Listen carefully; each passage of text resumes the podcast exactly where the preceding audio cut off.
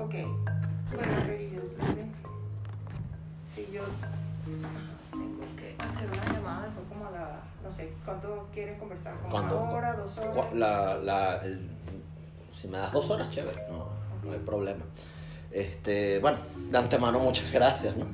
Este, fíjate, yo tengo, como ya te hablé, eh, o sea, tiempo estudiando un poco lo que fue la revista Exceso, ¿ok? Ok. Tengo, eh, o sea, realizando este, este trabajo sobre lo que fue, ¿no? Pues mucha mu- eh, gente de mi generación quizás se acuerda muy poco, yo tengo 33 años, ¿no? Eh, pero gente de, de una, generaciones anteriores, o sea, la generación X, lo- los baby boomers, la, eh, sí se acuerdan de Revista Exceso. Era una revista muy leída, ¿no? Y tú trabajaste en Exceso eh, durante un buen tiempo, ¿no? Fíjate, yo cuando entrevisté a Francesca Cordido, Francesca Cordido Rengifo, él me, hizo, me dice que no podía ser posible que yo estuviese hablando con ella primero antes de hablar contigo si yo quería hacer algo este, con respecto a la revista, a, a- a la a revista Acceso. Yo le dije sencillamente porque fue, me fue muy difícil conseguirte. No, no, no, no, no tenía forma de dar, o sea, de, de dar contigo, ¿no? Eh, y en ese... ¿Y ella te dio mi teléfono? ¿O cómo, o dio el- cómo llegaste tú entonces fue a Simón? Eso no me acuerdo. por Twitter, porque Ah, Simón claro. y yo seguimos mucha gente en común. Ok. Y de vez en cuando él me ¿Y tú contestaba. sabías que era mi hijo? Bueno, por, por- el apellido. por el apellido. Lo sugirió Francesca. Por el apellido, Ah. por el apellido. Yo, todo esto fue una, una labor, por así decirlo, de, Claro, inte- de- de, de unir puntos, de inteligencia. Simón Santo Domingo falta nada. ¿Cuántos habrá? Entonces yo, yo le pregunté, mira, ¿tú eres hijo de Faita? Sí, Faita es mi mamá. Ah, bueno, y de ahí yo comencé, yo, yo comencé hablando con Simón por un intercambio de Twitter y después terminé hablando con él como cuatro horas por, por teléfono. Y, y congeniamos muy bien. De hecho, lo voy a tener pronto en mi podcast, ¿no? Yo tengo un podcast este, y me gustaría hablar con, con él. Lo, lo habíamos cuadrado para hablar sobre eso. Entonces, di con eso sobre ti. Pero volviendo, al- vo- volviendo a eso, todos me dicen, bueno, mira, este, la, el to- que uno de los tonos más, ah, eh, que, que ma- que más marcan a la revista fue el tono que tú le diste, ¿no? Entonces, en ese sentido, te quería preguntar, ¿cuándo llegaste a Revista Exceso? Bueno, eh, te voy a decir algo ahorita, vamos a conversar fluido. Sí, sí, sí, sí. Pero también te pediría, no sé si es como un favor, va a ser un favor para mí, porque yo siento que yo escribo mejor que hablo. Entonces yo puedo estar pensando y puedo ir a ajá, llevando el hilo de una cosa a otra, pero seguro si también me puedes enviar unas preguntas. Ah, por yo supuesto. la- claro, ahí me vas a dar tiempo a mí a razonar y estructurar la respuesta. Pero también tiene sentido que tú pesques en lo que yo te diga, por supuesto. Por ¿no? supuesto. No. Yo de- encantada de que el periodismo se ejerza de la manera que quiere también el periodista y que lo necesita, ¿verdad? O sea, Claro, uno está que le den condiciones. Mira, pero no puede ser hoy, pero no puede ser no sé qué, puede ser de esta manera. Y a veces dicen, oye, qué fastidio, yo quiero acercarme a ti, estás como con tanto vidrio y yo, eso no lo quiero. Ajá. Bueno, pero entonces yo llego a exceso. em, bueno, ese exceso empieza en el 89. 89, pero ya había como un equipo preparándola que yo creo que es importantísimo también hablar con Hugo Prieto y Eva Charlton Berenzo, que estuvieron ahí en ese, desde ese momento. Y, Con Hugo Preto pretendo hablar. Vasco me, pre- me, me va a hacer el, el, el quite de poderlo presentar. Ok. Y Eva pues está en Colombia, Eva pero ahí lo contacta. Tiene Armando Info, que es una, una suculenta, por- un suculento portal. Bueno, con un estilo muy sabroso también. Ujú, ciertamente. Bueno, entonces tú vas a... Yo, yo no estaba en ese equipo, pero Ben sí me llama porque a lo mejor tiene alguna referencia o algo. Pero en ese momento no entré porque yo estaba trabajando en una revista que era semana que se llama Viernes, una, entrevi- una revista grata de... ah, como de información, pero tenían la- un análisis en las páginas centrales este, sobre la... casi siempre era algo de política. La revista tenía un sello más político. Estaba Manuel Felipe Sierra, que es un periodista de política toda la vida, el de Caracas, no sé qué tal. Ahorita trabajamos juntos en el tapete. Que, ajá. Bueno, Manuel Felipe tenía, era el director y estaba bastante. Por cierto, Pastora Hidra, que era como un ex masista más adeco que acaba de morir. Este, eran como un grupo ahí como de, del consejo editorial, no sé qué estaban ahí, estaba Ramón José Medina, que es un tipo como algún Le conozco muy bien. Fue simpatiza- simpatizante más de Copey. O sea, había como una pluralidad que yo digo, eso ahorita me parece hasta envidiable, que tú de repente veas que haya diferentes tendencias, el que es más centro izquierda, más centro derecha, más, ¿sabes? Sí. Este, y estaba un grupo allí, gente interesante, Ted Córdoba Claure, que era un, un periodista que sabía mucho de información internacional, o sea, de verdad había un buen equipo. Entonces yo estaba allí y de repente yo era redactora, ya sea la sección de ciudad, que ciudad siempre me interesaba, yo tenía este programa Caracas Vuelta y Vuelta, que ahorita Sí. lo voy a retomar, estaba preocupada siempre por, desde chiquita, yo veo las fachadas y me interesaba, sin estudiar arquitectura, a lo mejor me hubiera gustado ser sociólogo también, o sea, es algo que estaba al lado del periodismo, entre las carreras para optar. Fíjate cómo me voy por todos lados. Letra, periodismo, no sé qué, tal, y sociología me gusta. Arquitectura también, pero como, como contemplación. ¿sabes? Yo quedé en medicina de retoque. Yo, yo presenté para periodismo, idioma. yo, yo quedé en la más difícil de retoque. De todas las demás me, me, me rechazaron. Fíjate tú. Bueno, entonces, pero yo me acuerdo de ir al Parque del Este de niña, o qué sé yo, y, y sentir que qué maravilla que tú hagas un paisajismo que sin saber todos esos conceptos, pero yo lo tenía sensibilizado o internalizado.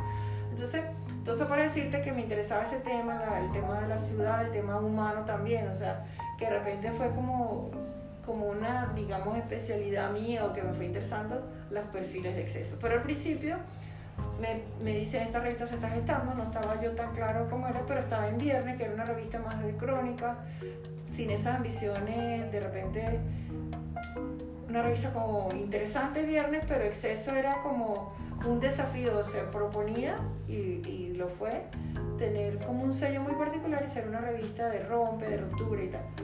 En ese momento me sedujo mucho, pero estaba aquí trabajando con este equipo que estaba bien y me habían propuesto ser la jefa de redacción. Yo estaba como que así, yo digo, oye, estoy este, joven para este cargo y el otro no sé qué, pero me pareció como interesante de probar y, y tal. Entonces me quedé en viernes, dos años. Pero después la revista tuvo unos cambios de dueño, no sé qué, tal. Eh, terminó. Fueron estos años de los golpes, el 89, el 92, no sé qué tal. Los convulsos años. Ajá, esos años de- del inicio de ya del- del- de, este proceso. Entonces lo que hice fue yo misma preguntarles en exceso. Y mira, eh, lo de viernes que donde yo estaba fue una experiencia chévere, pero ya, Ya no da. ya, ya va. Ya pasó, pues. Va a pasar, va a cerrar, va a qué sé yo. Ah, se ha luchado, pero no, no va a seguir. Entonces, eh, ¿qué tal están ustedes? Y resulta que me dicen, no, sí, chévere, tiene- me abrieron las puertas enseguida, no me dijeron, mira, ahorita no hay, sino que me dijeron, bueno, lo que sí es que no vas a ser jefe de nada porque aquí está Eva Char en vez de jefe, pues, o sea, podrías empezar, pero con nosotros, pero como redactor, y yo, no, pero es que eso me parece divertidísimo escribir. Ya, eh, o sea, organizar es interesante que tú pienses y participes y tal, hasta ahí. Pero esa horizontalidad es lo que a mí me gusta, no, no mandar a otro, estar pendiente, coño, ya escribiste, ya no sé qué.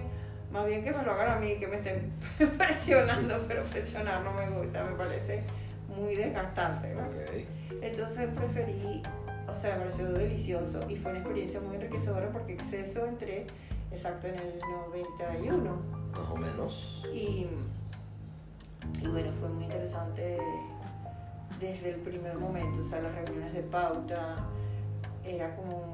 Era otra, primero era otra Venezuela. Sí, pero era como un laboratorio, un hervidero, había una cosa así suculenta de... Era orgánica la revista, tú sentías que estábamos todos muy vivos y con deseos de decir, deseos de contar, deseos de indagar, deseos de conocernos como país. O sea, la curiosidad la teníamos así súper abierta. Ahorita es como más dolida la escritura. Ahorita es una escritura que además está como más modelada porque tú dices, Tienes la dictadura del SEO, del Search Engine Optimization, ajá, que te obliga a, a estructurar los párrafos como, o sea, de, de- de una manera. No. Bueno, no sé, a lo mejor en internet, no sé. En internet es Yo- muy yo difícil. a mí, trato- que yo estoy en ese, en ese mundo, Bueno, yo trato terrible. de escribir como yo Como, intento. como siempre lo has hecho. sí, yo intento que haya, como te decía, un, un lenguaje rico y sabroso y ya. Pero lo que te iba a decir es que de repente, eh, ahorita te iba a hablar era de política, no de estilo, ¿no? Eh, la situación política, tú dices, bueno, yo no quiero, yo quiero, por ejemplo, denunciar si hay un problema también de la oposición con la que me siento identificada, por supuesto, pero por supuesto, o sea, tú puedes decir, yo es más honesto tener una línea editorial e incluso ser franco con ella, que decir que eres amplio y tal, y después vas sesgado y vas haciendo cosas que no se noten. Igual se va a notar, ¿no? Entonces, así como entre un periódico y otro, entre 2001 El Mundo y no sé qué y tal, y el Universal siempre hubo diferencia, el Universal era más conservador, el Nacional era más izquierda, más no sé qué, pero también la cultura era muy sabrosa, aunque cuando Sofía Inver era no sé qué, más, más hacia lo que ella era, lo otro era más hacia los hoteros, pero era maravilloso ver que esas diferencias estaban ahí y tú podías escoger, ¿no? Ahorita es, es, la polarización es reduccionista, simplista, fastidiosa, pero tú dices, bueno, ¿qué hago? Yo puedo hacer un periodismo intermedio, también voy a ser muy crítico de la oposición, pero voy a hacer el que necesite ser denunciado o criticado, esas palabras que te digo que son como muy ampulosas y las siento desgastadas. Eh, bueno, tú tomas ahí, ahí ves que empiezo a irme por los mil caminos. Lo que te iba a decir es eso, que de repente ahorita al haber como los caminos ya trazados, o sea, hay una Y definida, o eres esto, o eres lo otro, entonces, entonces ya más o menos sé que, que, estoy buscando, alguien que me reafirme, me confirme una vez más que se puede hacer y que no sé qué, lo que está buscando es eso, y es importante, porque estamos en eso. Ahorita no estamos tanto viéndonos o, o, a lo mejor sí, estamos en una revisión todo el tiempo. ¿Por qué no hicimos esto? ¿Será que no lo hemos logrado por tal cosa? ¿Qué nos falta? Porque estamos todo el tiempo viéndolo y dándonos latigazos. Pero lo que queremos es, tenemos como que una meta común, entonces ya el periodismo está como más encajonado de alguna manera. O eres el que niega todo y trabajas en el Canal 8 y ves que todo está perfecto, o quieres creer que todo está perfecto y un periodismo que está tratando de, de, de, seguir, de persistir. Tú oyes radio y oyes, no sé, Gladys Rodríguez con mucha seriedad dice las cosas que son. Y el otro, y el, el de la mañana, escuchamos Román. Román Losinski, que tiene muchos seguidores porque tiene como una mesura en su, en su tono de voz incluso. Eh, también lo, me parecía ir seguidores como César, seguía uno César Miguel Rondón, no sé O sea, está ahí la cosa, ¿no? Entonces digo, bueno, y es, y es necesario eso, sí, porque yo creo que el periodismo no puede vivir sin democracia. O sea, ahorita sentimos como está la espada de la tenemos aquí en la nuca. Necesitamos sentir que el periodismo sea libre y que sea libre para equivocarse, sea libre para cometer errores y sobre todo sea libre para poder ser ese espejo que es importante que, que es el periodismo, ¿no? Entonces ahorita decimos, bueno, nada, ahorita el espejo ya está clarísimo, entonces lo que tenemos es que volver a contar lo mismo, lo contar lo mismo. Algo así está pasando. Okay. Entonces yo creo que había más pluralidad de temas para empezar, o sea, lo más básico es eso. Ahorita estamos más en, en un tema político. Yo estoy escribiendo una cosa de cultura o de no sé qué y no dejo de meter una cosa política. Yo estoy haciendo una agenda que se llama uso horario, por ejemplo, en el tapete. Y digo, este 24 de marzo va a haber un, una charla de la profesora Ana María Velázquez sobre literatura y sobre las brujas, ese personaje que ha estado no sé qué, ta, ta, ta, en la historia desde, desde los tiempos no sé qué, y entonces en el medioevo que eran perseguidos y tal, y termino diciendo porque la persecución es una cosa, y lo pongo entre paréntesis, que ha existido siempre cuando la gente no entiende, cuando la gente no comprende y cuando no hay democracia. Y tú dices, ¿por qué ella mete eso ahí? Bueno, porque estoy tratando de todo el tiempo. Eh, yo tengo como una bandera en la mano y yo digo, los periodistas no deberíamos tener más bandera que la libertad y la democracia. Y bueno, y esa es, tenemos libertad y democracia y es inevitable que yo deje, aunque sea, no sé si esa palabra, la literatura, los guijarros, una piedrita, una cosa, que me marque que yo estoy tratando de socavar esta no institucionalidad igual pareciera dura, sólida y fuerte, ¿no? que uno diga, bueno, se están derritiendo, están no sé qué, están, tienen agujeros, tienen troneras, este gobierno va a caer, bla, de todas maneras uno sabe que están, tienen unos amarres y unas cosas y unos respaldos. Entonces uno dice, yo quisiera que mi palabra sirviera para reconstruir la democracia y también para hacer tejido y también para hacer no sé qué. Entonces, bueno, no nos alarmemos, no nos tiremos tantas piedras tampoco nosotros mismos. Este, tratemos de ver cuál es el objetivo, qué país hermoso queremos, porque no tiene que ser hermoso. Ya tiene demasiada maravilla para desaprovecharlo. Evidentemente. Para no reconstruir sobre él todo lo que vale la pena. Creatividad, no quedarnos en, ahora yo voy a pasar factura, coño, y vamos a pasar otros 20 años.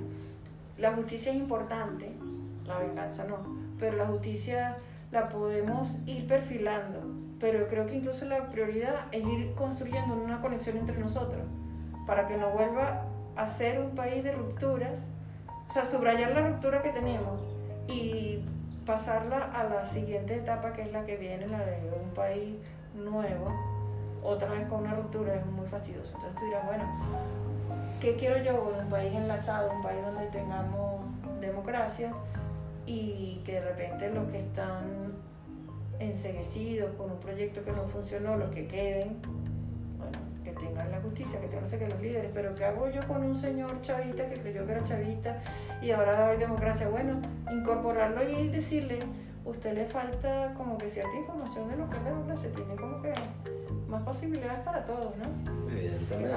Bueno, un poco, estoy hablando como en general, pero eso, el el periodismo tiene una labor, no, no le hace el guion a la historia, no, se la, no, la, cuenta. Eh, pero tampoco va tan detrás de la historia, no es apenas el observador. Entonces, en ese intermedio, o sea, tú eres un observador de la historia y la vas contando y vas haciéndose, digamos, boceto o de esto de primera mano, ¿no? Primera narración, la maqueta, algo así pero también con esa palabra tú, uno sabe que el discurso, que la palabra también mueve y crea, crea, este, crea no solo historias, porque ya hablamos de la historia con mayúscula, ¿no? No solo crea, crea pensamiento y del pensamiento viene la acción. Entonces yo creo que, así como vemos que un discurso reiterado, lo que hemos visto ahorita en Estados Unidos, no sé qué, viene de ocurrir una cosa un 6 de enero. Digo, eso no está desconectado. Yo creo que hay una la palabra tiene un poder muy importante y ahorita lo sabemos en las redes, como hay que si fake news cuando arreglan las cosas, cuando hay no sé qué, pues verdad, ta, ta, ta. Eso lo ha habido a lo mejor siempre. Yo también quiero haberte narrado algo. Eh, yo soy don Juan Tenorio, lo que sé que quiero inventarte una posverdad y tal, no sé, eso no es nuevo, pero ahorita le pusimos el nombre y como dice Rafael Cadena, cuando nombran las cosas parece que les das existencia, ¿no? Las validas. Hace, hace cuatro años no hablábamos de fake news. Exacto. Hace cuatro años no hablamos de fake news, ahora hablamos de fake news, ¿no? Claro, pero siempre ha habido una noticia. Y siempre ha habido noticias falsas, siempre ha habido noticias y, falsas. Y y noticias... Y denuncias falsas también. Pues, eh, fíjate, yo me venía leyendo, antes de comenzar, yo me venía leyendo Carne y Hueso, ¿no? Entonces me leí la semblanza que hizo Marco Sala sobre Andrés Galdo, ¿no? Entonces, si Andrés Galdo eh, estuviese viviendo actualmente ahorita y ejerciendo actualmente ahorita, tendría un portal ¿okay? de internet donde sacaría todas sus fake news sin necesidad de, de utilizar el, Universal y el Nacional como los utilizó. Era más fácil, ¿no? O sea, ahora hacer fake news es más fácil que antes. Con todo lo que eso. Con todo lo que eso. Eso, y ese acceso a la tecnología te da una libertad que de repente tenemos que usarla con mucha responsabilidad. Porque, sí, pero de repente ahora es como que, hey, di lo que quieras. Y que, ajá, ¿qué es lo que tú quieres decir? Esa es la pregunta más importante. Yo quiero decir que, coño, que mi vecino es un coño madre. ¿Eso es lo que tú quieres decir? Piensa un poquito. Puedes decir más. Puede que sea eso. Puede que ese vecino sea eso. Pero tú no puedes decir cosas más interesantes todavía y más importantes y que te comprometan más, no solo con tu pelea con tu vecino, sino con todo el vecindario, con toda la aldea, con el país. O sea, ahora que tienes eso ahí suculento, ¿qué vas a hacer? ¿Vas a echarle un cuchillo a la torta y te la comes? ¿O vas a aprovechar a, degustarla? Decir, oye, este tiene maíz de no sé qué, ¿por qué me sabe diferente este azúcar? No te lo zampes, analízala, disfruta. Esa es la diferencia entre a lo mejor entre comer o, o, paladear, algo así, pues, ¿no? Igual. Y yo creo que todo en la vida, porque vas a pasar por aquí solamente como alguien que, a ver, que respiró, que ya soy importantísimo, que abrió los ojos pero que no vio, que no observó, o sea, sin que te rocen las cosas, solamente... Fíjate que hay, una- uso de- hay algo que yo estoy eh, ido O notando sea, como un como... consumista de la vida, no como un partícipe de la vida. Ok, en ese sentido hay algo que yo, que yo he notado a lo largo de mi vida, ¿no? Pues, fíjate, cuando yo aprendí a leer, yo aprendí a leer con el, eh, con el periódico, ¿no? A mí me tocó leer el periódico para, pa- para aprender a leer y la lectura conmigo siempre ha sido una gran compañera, ¿no? Yo hoy día noto cómo hay más, en lo que veo que es el periodismo, hay más opinión que periodismo. ¿eh? Y hay artículos que son aparentemente escritos, o sea, pueden estar escritos por un periodista, lo que tú quieras, pero que están presentados como una noticia y son de opinión. Y eso en cierto modo, eh, esa costumbre se ha divulgado por todo, o sea, por toda la industria de los medios, ¿no? Y ha acabado, y ha socavado un poco la calidad de las cosas que nosotros, que nosotros leemos, ¿no? Entonces tú me hablabas mucho de cultura, ¿no? Yo siempre he, par- he he sido partidario de una afirmación. La cultura está aguas abajo de la política, ¿ok? Nosotros tenemos malos políticos, pues nuestra cultura, en cierto modo, tiene sus, tiene su- sus- sus lados feos, ¿no? Porque eh, si te pones a ver lo que hace, o sea, más allá, de, más, más allá de que tengamos políticos corruptos, que siempre los hemos tenido, de que tengamos gente, o sea, ¿cómo se... Eh, por eso te formulo la pregunta, ¿cómo crees tú que se forma eso cuando tú, que has estudiado la cultura, que la has narrado, que la has visto, ¿ok? Y que incluso me dices que tú escribes algo de cultura y no puedes evitar meterle un ángulo, un ángulo político, o sea, mira la cultura ahorita, como lo tenemos, la parte de culturales, de espectáculos, en Venezuela con lo aporreada que está. Y mira cómo era cuando trabajabas en exceso y estabas en, en gradillas, ¿no?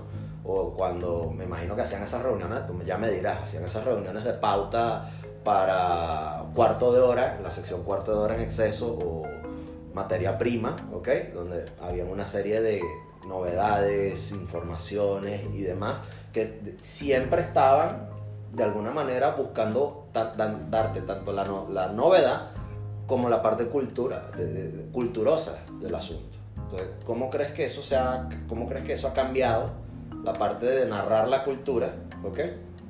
Que ya me lo explicaste, pero quisiera que lo Sí. ahondaras un pelín más. Eh, a ver, yo creo que, bueno, hay una cosa de los políticos, que tú por ejemplo dices, bueno, nuestros políticos malos.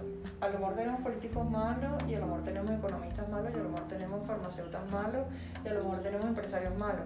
Pero los políticos están más expuestos y, y como de ellos esperamos, la guiatura son los que son el blanco de nuestras críticas y no sé qué, ¿no? Por un lado. Y a lo mejor tenemos sacerdotes maravillosos y otros Y, que no son tan buenos, que son claro. Mm, que no tienen labia, por ejemplo. No te estoy hablando de pedofilia ni de nada de eso. Te estoy hablando que un sacerdote bueno tiene que tener en su comunidad un liderazgo, una, una manera cálida de aproximación para llevar su mensaje de, de- de amor, porque Claro. puede ser un tipo odiador y hablar de amor. Por ejemplo, que ese sería un mal sacerdote, ¿no? Entonces te digo que a lo mejor está expuesto siempre el político, pero yo no sé si son más malos que todos los demás profesionales o todos los demás servidores o todos los demás actuantes o protagonistas.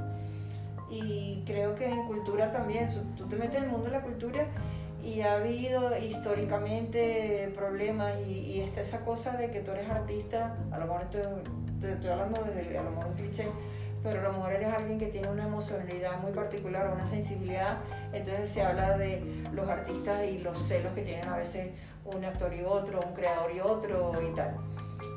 Todo eso puede haber existido y si tú te metes en eso puedes hacer que la brecha sea más o- profunda y ser parte de esa, ser el hacha o ser la costura, ¿no? Pero yo después de haber visto y, y, yo escribí cosas como también muy, muy fuertes de cultura en exceso, semblanzas muy, creo que ahorita las haría tal vez no menos duras, sino es que es el contexto. Ahorita, fíjate tú, y confieso eso, yo ahorita estaría más pendiente de- del alma de la gente y de por qué hizo tal cosa, si de repente era que, bueno, yo tengo un alma egoísta porque, qué sé yo, pues, tuve este sufrimiento previo, no sé qué, y, y, que a lo mejor se puede llamarse paternalista. Quizás. Porque a lo mejor tú vas a escribir a alguien y dice, no me importa, le está haciendo una mala ejecución y yo voy a confirmar eso con estos hechos y estas narraciones y esta observación mía y estas historias que he recabado. Y con su propia voz, porque no me lo negó, sino que me dijo que era por tal y tal cosa. Por ejemplo, ¿no? ya hay más una historia que puede, según tu tono y tal, hundirlo más, mantenerlo, ¿sabes? O, o- o darle una oportunidad de un grado más de supervivencia, de, de que salga a flote, ¿no? Todas esas cosas las puedes ver en todos los sectores de, de la Lo vida. no- En deporte también. Esto que me mencionas, fíjate, lo noté porque tomé dos ejemplos en mi cabeza cuando mientras me lo decías. Tomé el último trabajo que publicaste en, eh, o creo que fue OK Diario. No, OK En- Diario no. En el diario. El diario, el diario. La, que fue la, una, una corta semblanza sobre José Vicente. Ajá. Sobre José Vicente Rangel. Y la comparo con el trabajo que hiciste sobre Teodoro, que por, en, aquel, en aquel tiempo. Ajá. Eh, este, o sea, noto cómo fui, o sea, son personajes similares, en cierto modo, disímiles también, ¿no? Pero eh, noto cómo fui, sí pudiste ser un poco más suave, ¿ok? En un, en un- en un tono que otro. Y, lo- y eso que dices que no- se nota por el, por el momento, ya puedo entender por qué. Ajá. Pero espérate, no son similares. ¿no? No. Ok. Teodoro Petkov es una persona que se puede haber equivocado y él lo reconoció, pero tiene una una especie de franqueza casi brutal consigo mismo y con las cosas. Yo no soy carismático y coño, yo dar una entrevista primicia y si voy de último en las encuestas, soy no sé qué, pero resulta que es un terminó siendo como un gurú de la política, sin dejar de ser izquierda, que la izquierda está venida menos. Era un factor. Era un- pero era un tipo como que creyó de venir del Partido Comunista a crear un partido que se llama el MAS, que es un partido que es el primero en el país que habla del mercado, de la economía de mercado. A lo mejor a Dei Copé no lo decían porque era obvio que estaban con eso. Pero que lo dijera un partido que se llama Movimiento al Socialismo, que creemos en la economía de mercado y creemos que también puede haber cooperativismo, creemos que puede haber varias formas de producción económica en democracia y libertad. Eso era un golpe Era para- novedoso. Era Cuando novedoso. menos era novedoso. Y, y novedoso en el momento se le anticipó al eurocomunismo, se le adelantó muchas cosas, el eurocomunismo se desinfló y el más Estamos hablando del, Yu- de- del Teodoro que escribió Yugoslavia. como por ejemplo, estamos hablando de los 60. Ajá. Entonces él dice, yo me equivoqué, o sea, la guerrilla, yo le entrevisté ya enfermo y me decía, ¿qué es lo más terrible en lo que has estado en tu vida? Ver la muerte de cerca, eso es lo más terrible, no, no, eso no, eso es lo más terrible que yo puedo haber hecho, sentido, vivido en la vida, lo más terrible que yo puedo haber visto. Y entonces tú dices, bueno, después de eso, crea el MAS. Después del MAS incluso se, se hace editor de un periódico y ahí está la franqueza absoluta.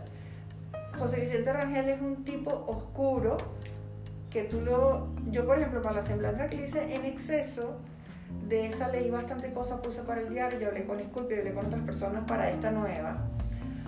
Pero yo me acuerdo que la gente coincide en eso. Él es como, no se entrega, no te da su perfil, es como, ¿dónde está la carcajada de José Vicente Rangel? ¿O dónde está el 10 que le da con un puño en una mesa? Tú no has Es, visto- disti- es difícil verlo en, en José faceta Vicente, pública. sí, José Vicente Rangel ha cuidado una imagen este, y hay algo que no es porque sea un tipo sobrio, simplemente yo no soy emocional, no. Hay, a mí me transmite el que él está escondiendo algo, siempre me lo pareció, siempre. Entonces Teodoro es lo contrario.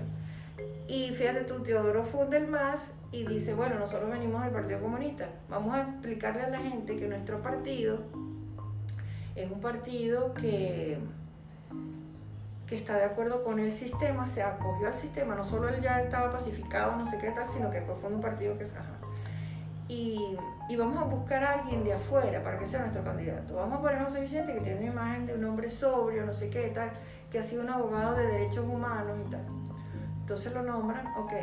Y hubo unas segundas elecciones internas y vuelve a ser candidato por segunda vez.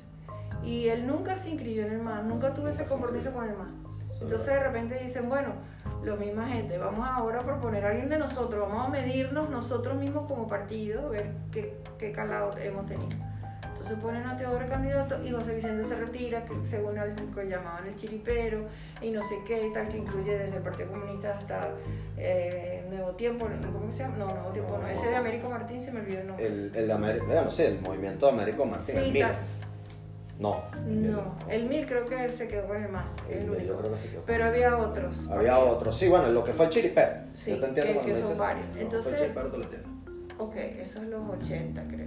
Y entonces tú dices, conchale, ahí no hay una elegancia de José Vicente, aunque era un tipo que a lo mejor era- tenía una elegancia física en su casa, tenía una casa linda en la Florida, tenía no sé qué, bueno, linda no sé, yo fui, tenía 500 mil sofás, por ejemplo, me llamó la atención, tenía no sé cuánto, tenía una vida de más lujos.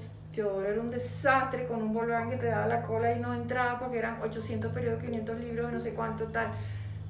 Era como más desordenado, más desorbitado, más loco, pero yo lo sentía como más auténtico. Entonces por eso digo, a lo mejor pudieron coincidir en un punto de vista político que están con la socialdemocracia. Pero después de José Vicente se va con el chavismo, o sea, de verdad las vidas de ambos son como diferentísimas. sí, agarraron, Mm. a- agarraron eso. La, la razón por la cual tomé estos dos, ¿no? Sí. Es porque Entonces, am- yo siento admiración por Teodoro y siento desprecio o desdén por José Vicente. O sea, me parecía que era un personaje turbio y oscuro que no me encantó mucho. Aunque incluso había cosas pintorescas de la esposa. Yo le hice también un perfil a ella. Ah, no, Y ella fue con un vestido de estos que llaman animal print, no Ajá. sé qué y tal. Se le veía media teta, no sé cuánto, muy sexy. Y decía, que tipo, eso me pareció divertidísimo. Pero después tú te enteras que los dos juntos van a buscar que si yo escribo una nota, pero le compras la obra a mi esposa, la escultura, dejo de denunciarte. Claro. Eso fue el rumor caraqueño que me lo confirmaron tantas personas que te digo, bueno, ¿será que sí? ¿Habrá un banquero que lo diga? No, no lo va a decir. No va a decir eso. Yo puse una escultura en mi banco porque me están chantajeando. Porque te está queriendo decir, tenés con qué chantajear, con qué chantajearme. Si tengo rabo de paja, entonces nadie te lo va a decir. O te va a decir, yo estaba perdido y resulta que, que no, fue un error, pero José Vicente me tiene agarrado por esa cosa. O sea, pon- es difícil que sea inocente, pero ponte que sea inocente tampoco lo denuncia, porque dice, no me quiero meter en ese rollo de tener que demostrar mi inocencia. Ponte. O sea, voy por todos los matices, incluso que sea alguien inocente. Es muy difícil que un banquero o alguien de una institución, alguien con dinero que pueda comprarle una de estas esculturas a esta señora, eh, te lo confiese que lo hizo por presión, por soborno. Porque se dejó sobornar porque ten- eso tú vas a juzgarlo como que tiene rabo de paja. Cuando hablé con Mario Iván Carratú Molina en una entrevista que yo le hice, Ajá. él me dijo exactamente lo mismo. Exactamente lo mismo. ¿ok? Que básicamente eso era un modus operandi que ningún banquero te lo iba a reconocer porque implicaría que ellos tienen lo que se llaman en ruso compromat, material comprometedor. ¿no? Y José Vicente siempre jugó a eso. ¿no? Cuando le, eso yo lo leí también en, la, en, en un parrafito pequeño en exceso en algún momento. Sí. ¿no? Que- Por ejemplo, de José Vicente se ha dicho que tuvo que ver con la muerte de Danilo Anderson, se ha dicho. Sí. O se ha dicho, o sea, no está confirmado, entonces no lo puedo yo decir, mira, él tuvo que ver. No, ¿dónde están las pruebas? Y es verdad, yo no puedo denunciar Claro. sin pruebas, no puedo decir sin pruebas. Claro. Tampoco puedo decir, mira, y es verdad que tuvo que ver con la muerte del hijo. Pero en cambio Teodoro sí sé que no tuvo que ver con el encantado, con el tren del encanto, que es una cosa que le han quitado. Que se lo han achacado de forma, de forma incorrecta. Y sí correcto. tuvo que ver con la muerte, por ejemplo, de un señor que él arrolló sin, sin haberlo visto. Era un señor que estaba borracho dormido en un estacionamiento detrás de las ruedas de su carro. Él retrocede sin saber, porque no lo ve, y lo hiere fatalmente. Lo, él mismo lo lleva al hospital, algo así, el señor se muere. Él decidió quitarse la inmunidad. O sea, yo he visto eso en un político venezolano. O sea, él se quitó la inmunidad parlamentaria, pidió que se la quitaran para que lo pudieran juzgar. O sea, no hubo alguien que le dijera, coño, te, la vamos a allanar porque queremos investigarte. No, él pidió en el Congreso, mira, me pasó esto y no sé qué, quíteme la inmunidad parlamentaria. Porque estaba, bueno, eso pasó, pues quiero pagar por esto. Y resulta que la familia del señor que murió no lo quiso denunciar. Se, di- coño, sí, él se lo pasaba tomando, no sé qué, reconocieron. También esa familia es interesante porque tú dices, coño, en Venezuela, una que tú hablas, la gente hablamos mal de nosotros mismos. hubo una persona que en vez de aprovecharse de un, de un político, coño, te podemos joder y nos ganamos unos reales aquí, no lo hicieron. O sea, hubo una familia de un señor venido a menos, desportillado, que muere malamente y no se quiso aprovechar de eso, y un político se quitó su propia inmunidad. Entonces son cosas que hay que decirles, ay, pero es que no, ya yo estoy descreída y siempre, no, yo no, yo no soy descreída. A mí me maravilla que sí existe la, la, gentileza o la donosura, la gente tiene... Tú te montas un autobús y ves que está full el autobús y el tipo se baja y en la puerta de atrás manda los realitos para que vayan pasando de mano en mano y le llega al conductor. O sea, yo nunca he visto un... Amor, he visto un pasajero que se baja, no me pagaste, no sé qué, alguno, un par de veces. Pero los venezolanos todos somos unos choros, ladrones, no sé qué. No, yo he visto gente esforzándose por pagar, gente pobrecita que no sé qué, montada en el metro, cuando el metrobús no ha cobrado. Gente que sacan algo, tome señor para usted. Yo he visto eso mil veces. Entonces digo, bueno, claro que hay... Solidaridad hay. Solidaridad en el, país, camaradería, amistad, cariño hay. Pero también todos, a pesar de... todos tenemos traumas, problemas y no sé qué. Y a veces se identifican, no sé si psicológicamente, si el inconsciente colectivo junguiano nos, nos reúne. Pero cada cierto tiempo viene un loco, viene un Hitler o viene un no sé qué. Viene un Chávez. Viene un Chávez, por eso te iba a decir. E incluso un Trump de una manera él dice, oye, yo quiero reunificar una cierta, una cierta ah, cierto sentido patrio. Sí, una valoración de lo que somos, de nuestra fuerza, de nuestra identidad como país poderoso. Eso no lo podemos perder. Y eso es un gancho enorme. Porque, oye, tú no quieres venirte a menos. O sea, yo he sido el país líder y entonces si siento que eso se tambalea y viene alguien y me ofrece, yo soy el que va a volverte a llevar eso oye, ese te gusta. Ese pues. te gusta, ese te gusta. Entonces, por eso te digo que a veces los inconscientes colectivos se suman en diferentes causas o razones. Y entonces eso, la política es, ahorita por ejemplo, yo te, voy a dar después, te mando un audio de Javier Conde sobre un artículo que estaba diciéndose que si hay una cosa, si hubo algo oculto en las elecciones, pero entonces era una interpretación de, de libertad digital de un portal, pero era la traducción de un artículo del Time que lo que dice, según me lo tradujo este pana, porque yo hablo inglés malísimo, entonces me dice, no, pero fíjate tú lo que dice, un artículo que yo creo que va a merecer el Pulitzer o pudiera merecerlo, cómo dice que se unieron las fuerzas democráticas y republicanas, democráticas en el sentido, todos son democráticos, pero los demócratas, que digo, y los republicanos, se unieron para hacer política, eso no, no tiene que ver como que es algo oscuro. Se reúne la gente y dice, mira, vamos a ver cómo defendemos la institución. Entonces él dice, ahí está escrito cómo se defendió una institucionalidad, no cómo se quiso joder a un candidato o cómo se quiso alabar a otro, exaltar a otro, sino cómo se quiso y se unieron algunas fuerzas para ver cómo hacían para organizarse para que no repitiera Trump, por ejemplo. Y yo, pero qué interesante porque se ha leído de otra manera con el título. Sí hubo una cosa oculta en las elecciones. Eso te dice, sí, sí la hubo. Nos reunimos a hacer política. Y la política no tiene por qué ser malo y perverso. Yo cuando estoy en la clandestinidad, yo voy a hacer cosas que no se entere la institucionalidad porque voy a, que si yo, yo quiero que de repente caiga este gobierno y va a hacer cosas entre tú y yo, Alberto, vamos a hacer mañana unos volantes. Entonces están complotando y están no sé qué. Bueno, sí, sí, pero eso es política, yo quiero transmitir mi mensaje y quiero convocar gente y quiero hacerlo explicando mi idea. Y si tengo carisma pues mejor, eso no es problema, el problema es que tú de todas maneras no tengas ética o no sé qué y sientas que lo visceral te invade sin y te nuble la razón, eso sí es complicado, pero en todo. Tú puedes enamorarte locamente de un tipo que te pega. Sí. Y resulta que eso es, eh, bueno, la autoestima, hay algo psicótico ahí, hay no sé qué, enamorarte de, tu secuestrador, no sé qué. Eso ocurre en varias instancias. Claro.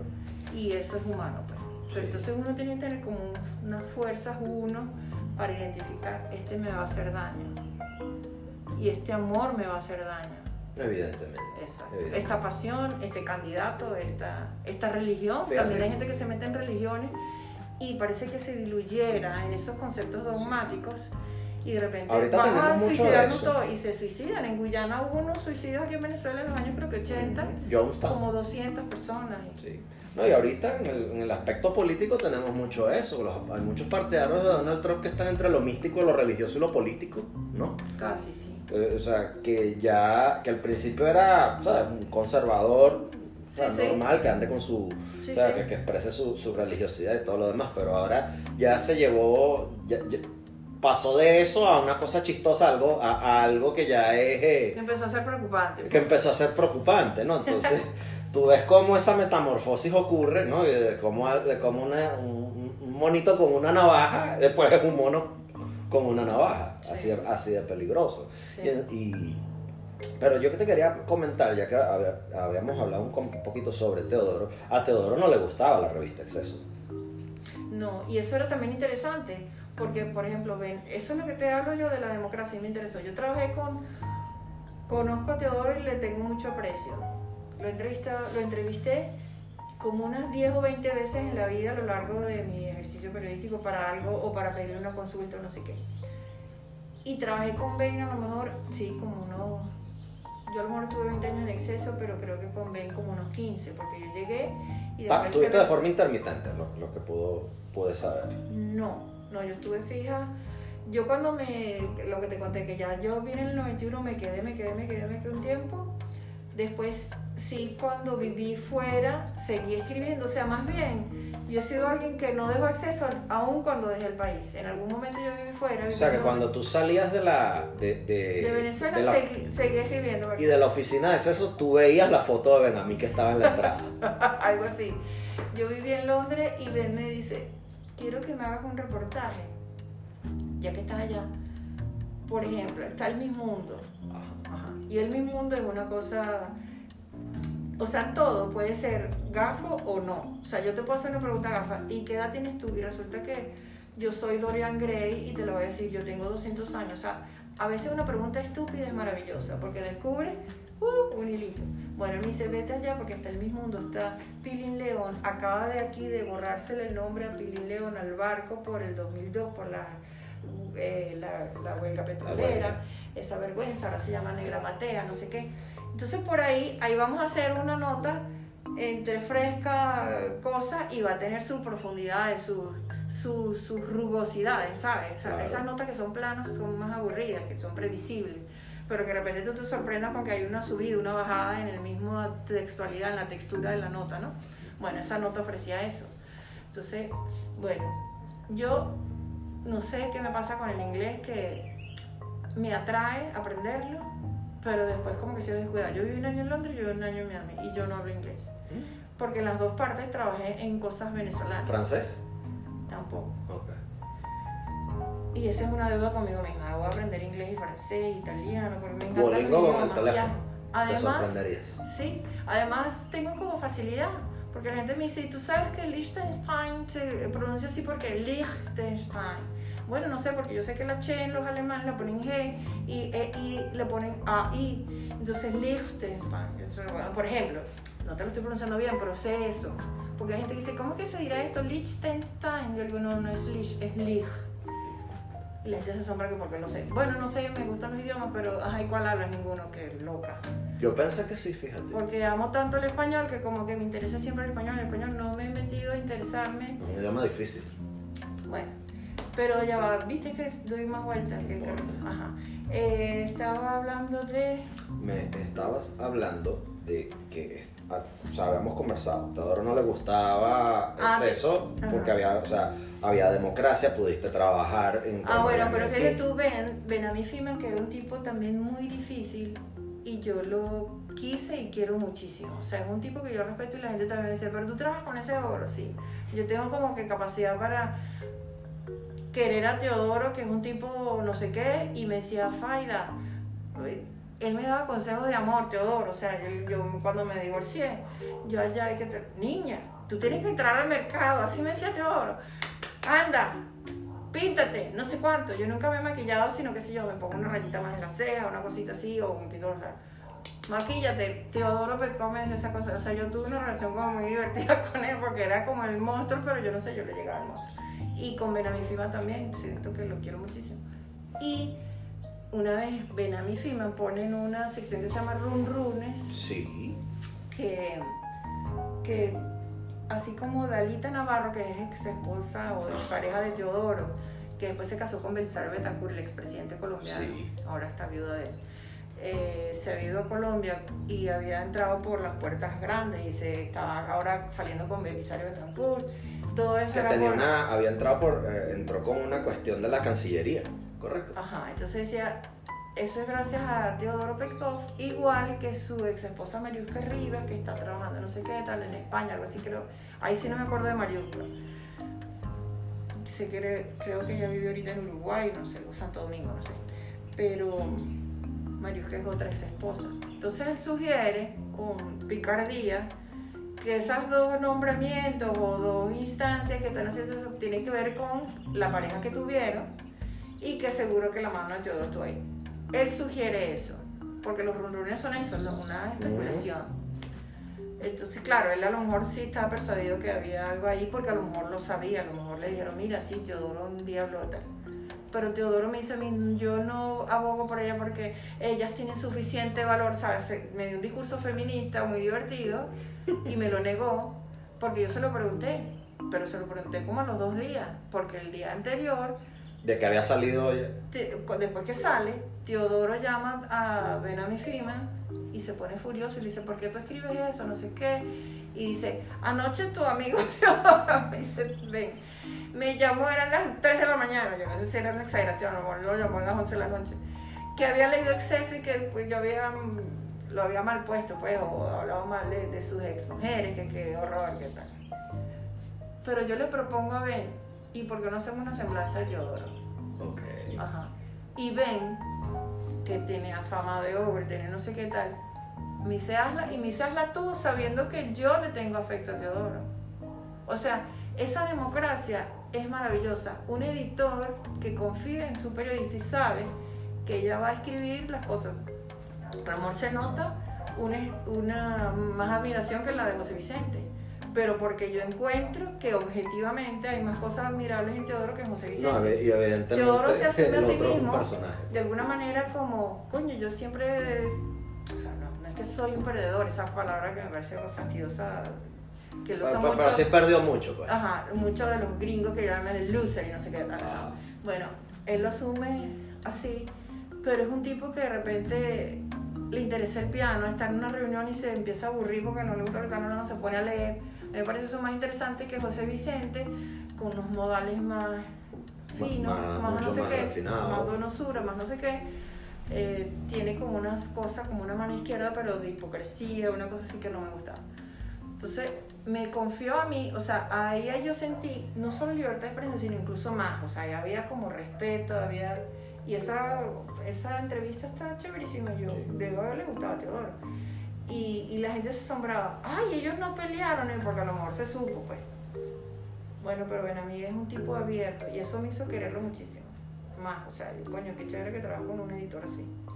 Cuando, cuando te tocó, cuando llegó la revolución, ¿no? Ajá. Y la revista, este, o sea, se dan cuenta, me imagino que se dieron cuenta en las reuniones de pauta, o sea, el tema es, el tema es Chávez, la revolución bolivariana, todo esto que, o sea, se configuró tras la crisis de los partidos del 98.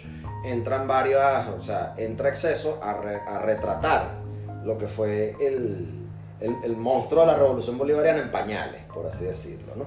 Entonces, tú haces varios trabajos, entrevistaste a Juan Barreto, Sí. entrevistaste dos veces, dos o tres veces a Marisabel, no me acuerdo cuántas, este, entre otros, ¿no? Sí. O sea, háblame un poco sobre qué tal fue andar, andar persiguiendo a Juan, a Juan Barreto en el Congreso para que te diera esa entrevista. ¿Qué tal fue eso? Bueno, yo Juan Barreto lo conocía porque él era muy amigo de un amigo que yo he querido mucho desde, desde el que tenemos los, estamos en los 20 años, pues, o sea, que se llama Aquiles Este, que es un semiólogo, un, un analista, un, un comunicólogo y que después ha hecho eh, asesoría a- de imagen y esto a, a líderes, ¿no? Líderes en Santo Domingo, no sé qué, aquí también acompañó a María Corina, en algún momento ha hecho ese trabajo de como asociar la, eso, la, publicidad con la imagen que tienes y qué cosa, cómo puede influir tu discurso y cómo mejorarlo, o cómo explotar lo que tú quieres decir y convertirlo en algo atractivo. Entonces yo me acuerdo, bueno, nada, los dos estudiaban periodismo, Juan Barreto y Aquiles, y eran amigos. Y Aquiles me dice, no, nosotros fuimos amigos hasta que él empieza a entrar en el chavismo, porque él era un tipo más de izquierda. A lo mejor Aquiles le simpatizaba el más, como a mí, qué sé yo, en algún momento, pero yo nunca me inscribí, nunca partido, porque yo digo, yo soy periodista y yo voy a ir a votar. Pero yo no quiero sentir que yo dependo de nadie, porque el día que yo tenga que hacer una denuncia de Fred Muñoz o de no sé quién del más, igual que la, la quiero hacer igualito que la de AD, o sea, ¿me entiendes? O de COPE. O sea, un periodista no debería, hay muchos periodistas inscritos en partidos.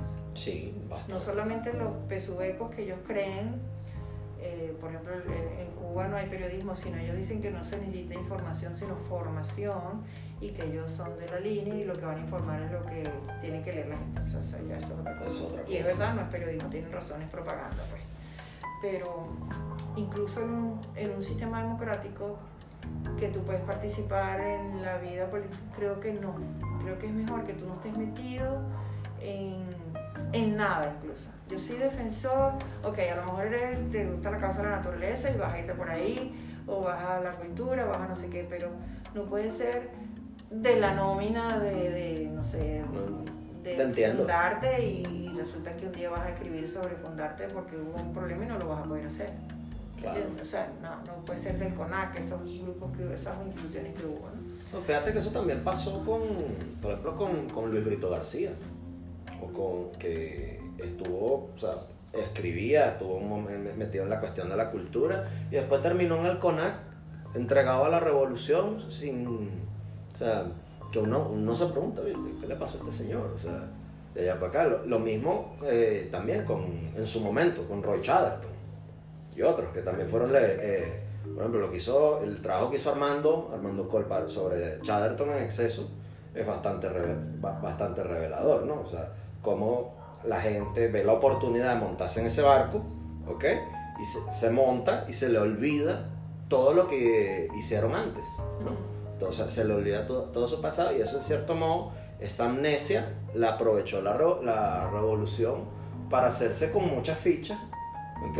A lo largo, a lo Claro, largo porque tenías algo ahí como sedimentado o en espera o guardando que de repente sí hizo conexión. Pues como te digo, a veces el inconsciente colectivo, tú tienes un resentimiento, una cosa. Yo cuando vi gente que votó, mucha clase media que votó por Chávez, yo tengo alguna prima que votó por Chávez y tal, y ella se estaba divorciando y yo siempre sentía, ella tenía un resentimiento a lo con el marido y lo pagó con el país porque votó por Chávez, porque estaba harta de esto, de Icopay, no sé qué tal, que a lo mejor tenía eso que llaman mala prensa, porque la gente fuimos muy críticos con la de mucho. Bueno, pero lo que me preguntabas de, de Juan Barreto, él era muy amigo de Aquiles y yo era muy amiga de Aquiles. Entonces en algún momento él vino a esta casa, Juan Barreto, yo hice alguna fiesta y vino Juan Barreto. Y era un tipo que tenía, a ver, como una agudeza muy divertida. Él era como todo el tiempo irónico. Había una cosa que después la desarrolló con Kiko en, en el feriado, que uno decía, pero este tipo es como misógino. Ya empezó como a caerme medio mal y, o a distanciarme y, y sí vi que era, a ver, alguien con unas complicaciones humanas, emocionales, que yo no había advertido, no había llegado hasta ahí, pues. empiezas a ver cuando, o sea, como un, das un viraje, es como que estaba yo hablando contigo y de repente te volteas y digo, mira lo que tienes en la espalda, no había visto esa cicatriz, no me la había mostrado. O, bueno, con un poco ropa- el título, ¿no? Doctor Juan, Mr. Jekyll Barreto, algo así. pues. Ah, no sé, seguro. Pero entonces a lo mejor veo igual que detrás de la chaqueta se te nota un bulto y eso no te lo había visto. Bueno, pero entonces él es una persona que yo conozco y tal. Igual empieza por ese otro camino, no solamente se va por el chavismo, Aquiles y ellos se separan. Porque dice, bueno, una cosa es que él me dice una Aquiles, él puede tener todo el éxito del mundo, a lo mejor llega lejos, llega a ser ministro, llega a ser no sé qué pero desde esa arriba que suba se va a caer y va a ser un platanazo porque donde está es el error. O sea, eso está equivocado, ese proyecto, todo está equivocado. Y se separaron. Pero Aquiles, ajá, pero entonces yo voy a entrevistar a Juan Barreto y lo llamo y no me contesta, lo llamo y no me contesta. Claro, ahora es un diputado y no sé qué. Y uno de los más vistos. Y, y, y- Y era, en ese momento era como, como él tenía, él tiene una gracia, una cosa ahí. Eh, tenía como dominio con los medios y tal. Entonces, había sido gobernador de Caracas o primero fue diputado, después no sé. primero fue diputado, pues fue alcalde mayor. Exacto, alcalde. Bueno, entonces cuando estaba en el Congreso, digo, yo me voy a ir para el Congreso. Se podía entrar al Congreso. Podías entrar. Ahora es que si dos cuadras antes ya no puedes ni llegar y ya no sé qué. y- Ahora, ahora y puedes que- mirarlo. Puedes mirarlo, foto. tiene que tener una presentación. No, pero yo tengo carnet de periodista, no, pero una carta que diga Una que carta que a diga que hacer vas a entrevista. entrar. Sí, Sí, mucha traba. Antes era yo entraba y ni nada, chao. Entonces le digo, está en su curul, me le acerco, le digo, mira, yo estoy llamándote para una entrevista, sí, tal, pero es que no tengo tiempo. Y yo le digo, pero podemos hablar un poquito porque igual voy a hacer la semblanza. Yo no sé si eso le, le dijo, coño, mejor decir algo. Entonces, ¿qué vas a decir? Seguro que vas a decir, no sé, o sea, él se puso como que defensiva. Vas a Ah, decir, poner a hablar mal de mí. Sí, algo así. No me lo dijo tan claro porque Ok. tampoco me lo iba a decir, pero. Y seguro que vas a decir algo así, me pregunta. Entonces, me dice, bueno, vámonos momentico con una sala que hay acá, afuera. Entonces nos fuimos los dos solos a una sala y ahí hablamos como por una hora. O sea, se supone que eran 10 minutos, pero empezamos a hablar, hablar, hablar, hablamos como una hora. Y entonces yo, bueno, ven, ya tengo la entrevista con Juan Barreto, más las cosas que he ido anotando con el filósofo tal que lo conoció, el profesor de la Universidad Jonathan Azul con no sé qué, con Aquiles, con no sé cuánto tal, y la historia. Una exnovia, tenía hasta Kiko, creo que le sí, Aquí también lo menciona. entonces lo menciona. Entonces, bueno, nada, ahí hablé y metí, hablé con María Fernanda Mujica, la autora de esas fotografías, que es hija de Héctor Mujica, el, el- El masista. no, él fue comunista toda su vida, Ah, el comunista. el comunista. pero un tipo como muy interesante. Pa- Aparte del comunismo, era muy activo de la libertad de prensa, extrañamente del sindicato, del periodismo, estuvo vinculado con las cosas gremiales. Esos como comunistas que eran como que sentían que eso era como un concepto casi ético, ser comunista era como abrazar las mejores causas de los, no sé qué, pero era más teórico pues. Y la hija María Fernanda es muy demócrata, muy no sé cuánto, y una gran fotógrafa. Ella vive en París. Y entonces esas fotos son de ella. Y, y yo la llamo y le digo, María Fernanda, yo sé que hubo una despedida en el Nacional. Y esa despedida a Juan Barreto, porque lo sacan de feriado, ahora no me acuerdo por qué o qué sé yo. Y era como que su cumpleaños. Entonces le hicieron la, una gente del Nacional y ya estaba ahí y va también para esa fiesta. O sea, todavía Juan Barreto era alguien como que estaba en uno, tú lo veías orbitando en grupos cercanos, o era alguien que te podías encontrar en, en tus mundos. Ahorita hace años que no, no sé, o sea, no sé dónde está. Sí, él. bueno, dista mucho de la, de, de la crónica. Yo no sé si te llegaste a leer la crónica que hizo John Lee Anderson sobre él. No. Me va a mandar, es bien interesante. Ah, o sea, bueno. él, él habla sobre el Juan Barreto que conocemos ahorita, pues lo fue a visitar.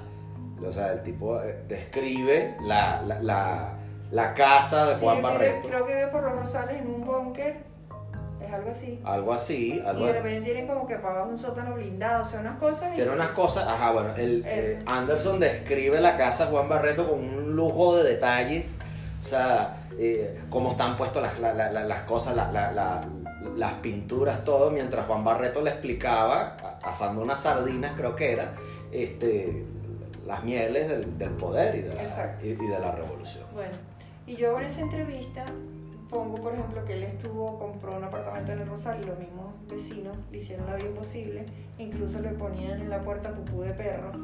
Entonces uno dice, bueno, quiero que te vayas porque no eres bienvenido.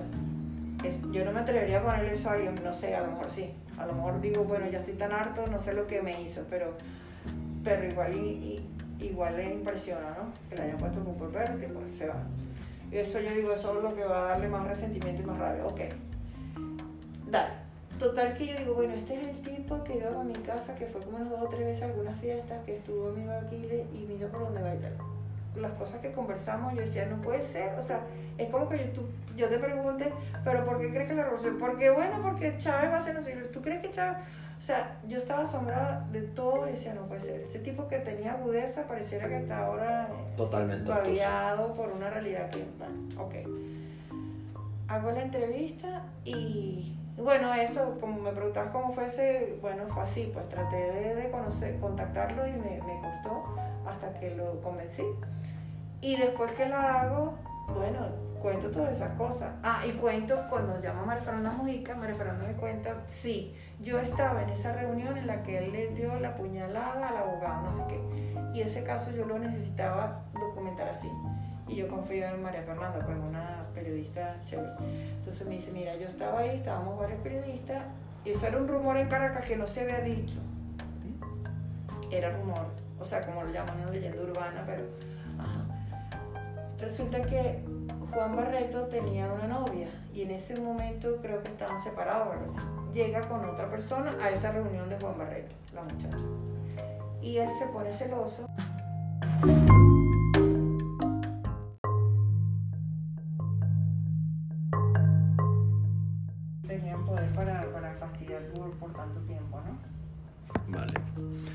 Y ese periplo que te lleva a, creo que Aruba, ¿no? Te, te- te refugiaste en Aruba.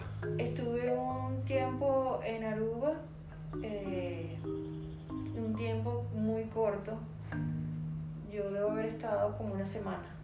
Se supone que, que a lo mejor me iba a quedar allá un tiempo, no sé qué y tal, escribir desde allá, lo que fuera, porque, bueno, los abogados me decían, mira, nunca recomiendo yo esto a mi cliente, le digo, vamos a dar la batalla porque la vamos a ganar o qué sé yo, hay muchas posibilidades. En este caso ya incluso el caso está caduco, eso por un lado. Y por otro lado, ellos nunca nos explicaron, mira, si esta parte está escrita de una manera que creo que hay animosidad o tal. Ellos me decían, mira, el título es muy, es muy perverso, mala sangre. Y le digo, ajá, pero eso es para una demanda y para llevar a alguien a, a un juicio. Eh, dígame exactamente qué es lo que es objetable desde el punto de vista de certeza o, o ficción mía, que en qué tergiversé yo las cosas y de verdad se da el derecho a réplica. No. Todo el artículo, todo el artículo. O sea, yo me equivoqué en las ocho páginas. O sea, ya eso también es un esfuerzo muy grande que no puedo haber Sí, encontrado ni una sola verdad. Meter la pata una vez, pues Ajá. pasa, pero, Pero en ocho páginas. Todas las, Y en 20 entrevistas. las 20 entrevistas todas me mintieron y todo lo falseé y yo la historia no es cierta, el señor no murió, no hizo no sé qué. Lo que pasa es que yo investigué tanto que a lo mejor era más allá de lo, de lo que se esperaba, porque este señor que muere y que es asesinado malamente, eh, es toda una historia de relaciones y conexiones que te dan una, una visión no muy optimista de la sociedad, pero te hablaba de, de unos protagonistas que cuando se unen pueden ser como todos con debilidades. Estoy muy, muy para Víctor Hugo, qué sé yo, no sé, una telenovela también.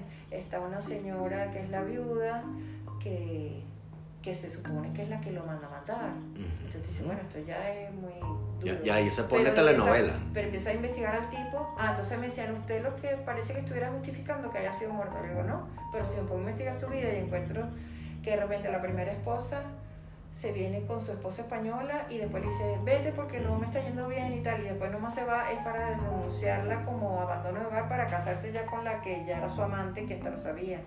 De esa amante se supone, por unas investigaciones que hizo la, la investigadora de la revista, eh, era un supuesto hijo que él también tuvo con la hijastra de esa amante, que no sé qué es esa segunda esposa, y apareció un feto en Puerto Azul, algo así. Hay toda una historia. Tú dices, Dios mío, me estoy encontrando con personajes. Yo no quiero decir que estaba bien muerto, pero estoy diciendo, conozcan a esta persona que fue asesinada. Puede haber sido lo contrario. Esta persona que fue asesinada, que se llama Yanni Chimara, por ejemplo, este cantante que le dan, era un cantante y nunca se robó unos reales pero estuvo en un restaurante y todo el tiempo lo ha echado. Eso es lo que tengo que decir de él. Es, ¿Es el señor que mataron? Sí, ese es un señor que era el hermano Giordano y que era prochavista y tenía, una, eso, tenía un restaurante y le llamaban la pizza y no sé qué. Si matan a quién, o sea, alguien lo matan en la calle, tengo que averiguar quién es. Y lo que averiguo de este señor era asombroso. Entonces tú dirás, bueno, debiste que suavizarlo. Bueno, no sé. Hablé con un gentío y la gente me decía, mira, y esta señora sí puede haber sido la que lo mata. Porque bueno, en la pre- en la, incluso en televisión sale la señora que trabaja para ella, el trabajo doméstico, y dice, mira, sí, ella me contrató y tal. Entonces ya estaba esa misma testigo y ella misma estaba presa, esa señora que se llamaba Dalgisa. Pero entonces después te, te dicen los abogados defensores, no, pero ponte a ver, cuando tú estás celoso o celosa y, y tomas esas decisiones impetuosas de asesinar, o sea, soy Otelo, soy no sé qué tal, vas a matar a alguien, lo matas y, y pasas seis meses planeando eso, ya eso sí es crimen, pero las cosas de amor son más... más O sea, que si fue un más- crimen más- pasional hubiese sido más eh, rápido. eh, más rápido. Entonces, eso era como el argumento de los abogados defensores para decir que, para excusarla, ¿no? Exculparla de alguna manera. Yo cuando fui a la cárcel, llegué hasta su celda, a su, su espacio, y me dijo que no me quería hablar, que ella no quería hablar de eso, solo con abogado algo así, pero yo quisiera tu testimonio y tal. Sí, Gilda Colster, me acuerdo. Entonces Gilda no, no me dio su, su testimonio. Pero después que ya se acabó el caso y pasaron los años, pasó el mío, porque el de ella no, ella salió un libre antes que yo. ella de repente me, me llama, yo quiero escribir un libro, lo vamos a traducir, no sé qué, y quiero que lo escribas tú, pero después no me llama más, te pago bien, y yo, ya déjame ver si me quiero volver a meter con esa historia. Claro, wow. Bueno, tremenda. Pero fue, sí, fueron años, y durante esos cuatro años yo tuve dos pérdidas. oh, lo siento. Sí, tuve, me acuerdo una vez que estábamos en una cosa que llamaban el juicio del reo. Entonces tú vas y puede haber gente que vaya a verlo. Me acuerdo que fue Pablo Antillano, un gran periodista que murió, varios amigos, no sé qué y tal. Estaba el director de armas y explosivos, su marido, o sea, un poco intimidante. Estaba no sé qué. Esther Bigod hizo una, unos alegatos, unas lecturas, un- tuvo un discurso como leyó hasta partes de lo que es lo judío y no sé qué, una cosa como muy loca. Y nosotros tenemos que estar sentados. Y yo en esa crónica que te voy a prestar decíamos los dos, bueno, yo decía, éramos dos gordos, yo con un panzón, porque estaba embarazada de Simón. An- yo sí, y ven al lado mío. Con, Éramos su- dos- dos con sus abultadas Dos, dimensiones. abor- dos barrigones. Mi ginecólogo me decía, ya tú vas a estar a punto de parir. Hay una cosa que se llama, ay, no me acuerdo ahorita, la... Ay, tiene un nombre así como, no me acuerdo. Cuando son unas dilataciones falsas, Ujú, que en realidad son como unos pequeños calambres que sientes íntimamente como preparación al parto, que te empiezan a dar y, y el doctor me decía, tú tienes eso, tiene un nombre, las no sé qué de Clapsy, de, Braxton Hicks. Contracturas de Braxton Hicks. Eso. tú tienes eso, descríbelo. Porque entonces parece que eso da, son 15 segundos y te dan hoy dentro de 3 días. Y digo, bueno, todos los días, todo el tiempo me están dando, ¿y cuánto duran? Como un minuto. Niña, tú vas a parir mañana, no vayas a esa audiencia. Y luego tengo que ir mañana. Entonces el tipo me firmó para que se lo llevara al abogado. El abogado me dice, tú no puedes faltar a esta audiencia. Fíjate tú, mi pobre hijo dirá, mamá, ¿y tú te arriesgaste? Yo le digo, bueno, yo sé que estaba sano y que iban a hacer bien, pero ese estrés era lo que no era bueno, ¿no? Lo que me quería librar o que se me adelantara el parto. Lo que quería librarme de eso. El doctor, claro, si me hubiera dicho, mira, hay un riesgo, no. Pero así todo, yo fui por eso porque yo siempre di la cara, lo que te quiero decir. Y, y, y fue rarísimo, dimos la cara, pero no funcionó. La dimos hasta los cuatro años. Hasta que entonces sí viajé a Aruba, porque decía, mira, ahora sí es verdad que las van a poner presa. Y entonces yo llamé a un, él ya murió, era un político que había sido cercano a mi familia desde una época así del porteñazo, de no sé qué, se llama Manuel Quijada, que estaba ahora como el gran organizador de la justicia venezolana. Estaba cambiando todo. Yo, ajá. Súper emocionado con el chavismo, yo le digo, pero Manuel Quijada, yo te conozco, tú fuiste ministro de fomento cuando Luis Herrera, no sé qué, tú estabas ya de regreso de cosas. Estaba como eso, nublado, se puso hasta molesto, Faya, yo te conozco, pero... pa, pa, pa, pa, pa". Y luego yo quería saber si puede, qué, qué me va a pasar, ¿tú crees que voy a ir presa? Bueno, esos son gajes del oficio, a todo el mundo le pasa, a lo mejor pasas tu semanita en la cárcel, yo mi semanita en la cárcel, no. Entonces el abogado me dice, nunca recomiendo esto, sino dar la cara, pero creo que es bueno que te vayas. Entonces me fui a Aruba por unas formas, este, a ver, que son paralelas a, la, a, lo, a lo recomendado, porque claro, si tenía eso y tenía juicio pendiente, se puede llamar que, este, que tenía prohibición de salir del país. No, no sé si es presa, pero no me acuerdo ahorita. No podía salir de una forma convencional. Pero estábamos siendo buscados, sí. Estábamos siendo buscados y salió en la prensa.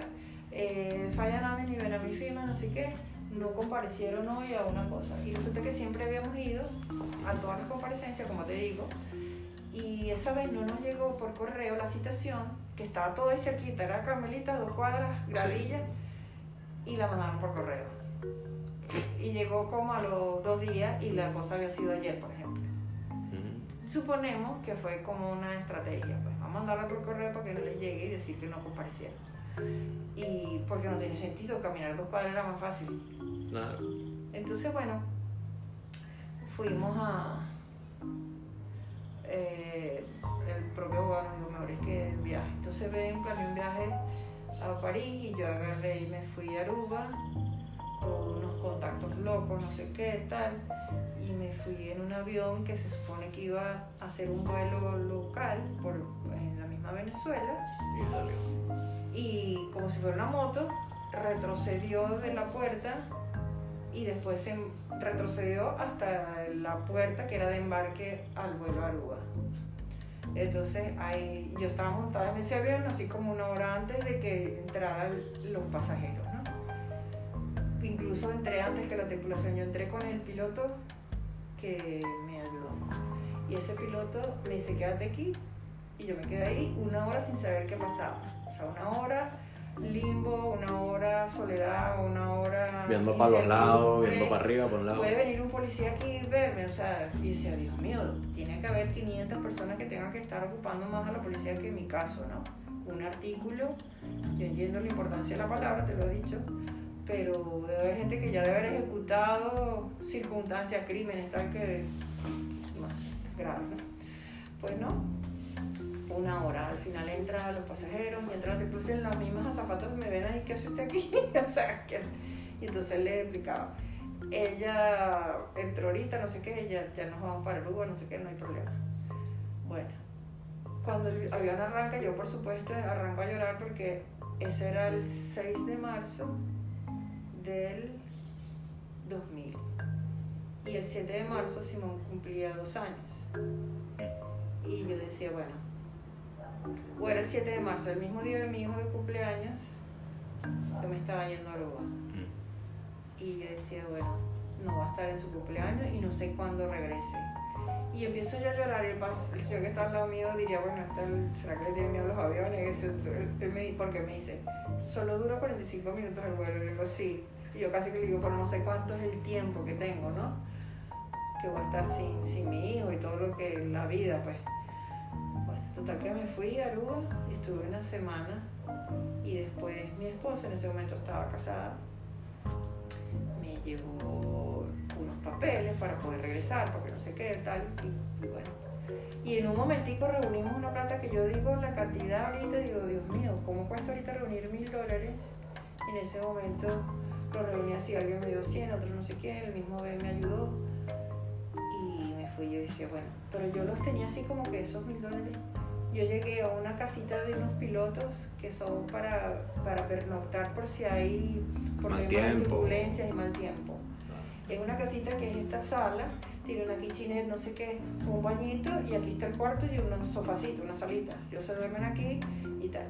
Eh, y la persona que yo voy a, que cuida esa casa, hablaba papiamento, no nos entendíamos nada, pero él me decía medio en inglés, medio no sé qué, yo le medio entendía en español, me decía, este, usted se va a quedar aquí, ajá, eh, ¿quiere mañana pasear o la dejo en algún sitio? No, yo estaba como asustada, yo decía, no puedo gastar ni la plata, no sé cuánto tiempo gastar, pero ya después de tres, cuatro días, ¿usted qué quiere comer?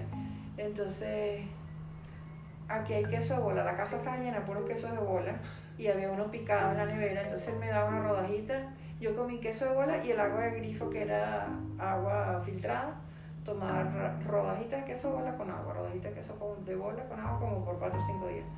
Hasta que un día me dice, no quiere, y entonces ni siquiera hacer una llamada. Entonces, claro, entonces me llevaba cerca, yo hacía unas llamadas, hablaba con Simón, pero así rapidísimo porque, o sea, era una paranoia.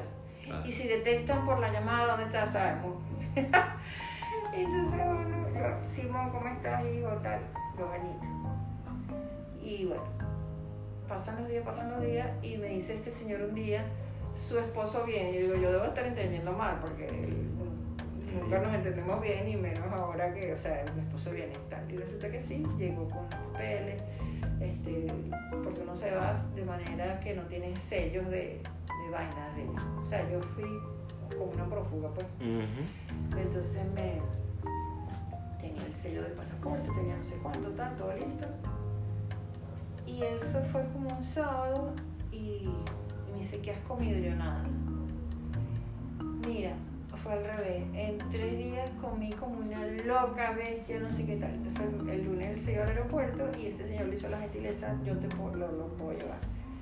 Y entonces yo lo acompañé y resulta que estas cosas en la vida no encontraba su propio pasaporte, pero si yo vi que lo guardaste. Deshizo la maleta ahí en el propio aeropuerto, la deshizo, no encontraba, no la encontraba, pues como va irse sin pasaporte. Y yo moría de risa, yo digo, ¿qué es esto? Una señal rara. Total que perdió el vuelo.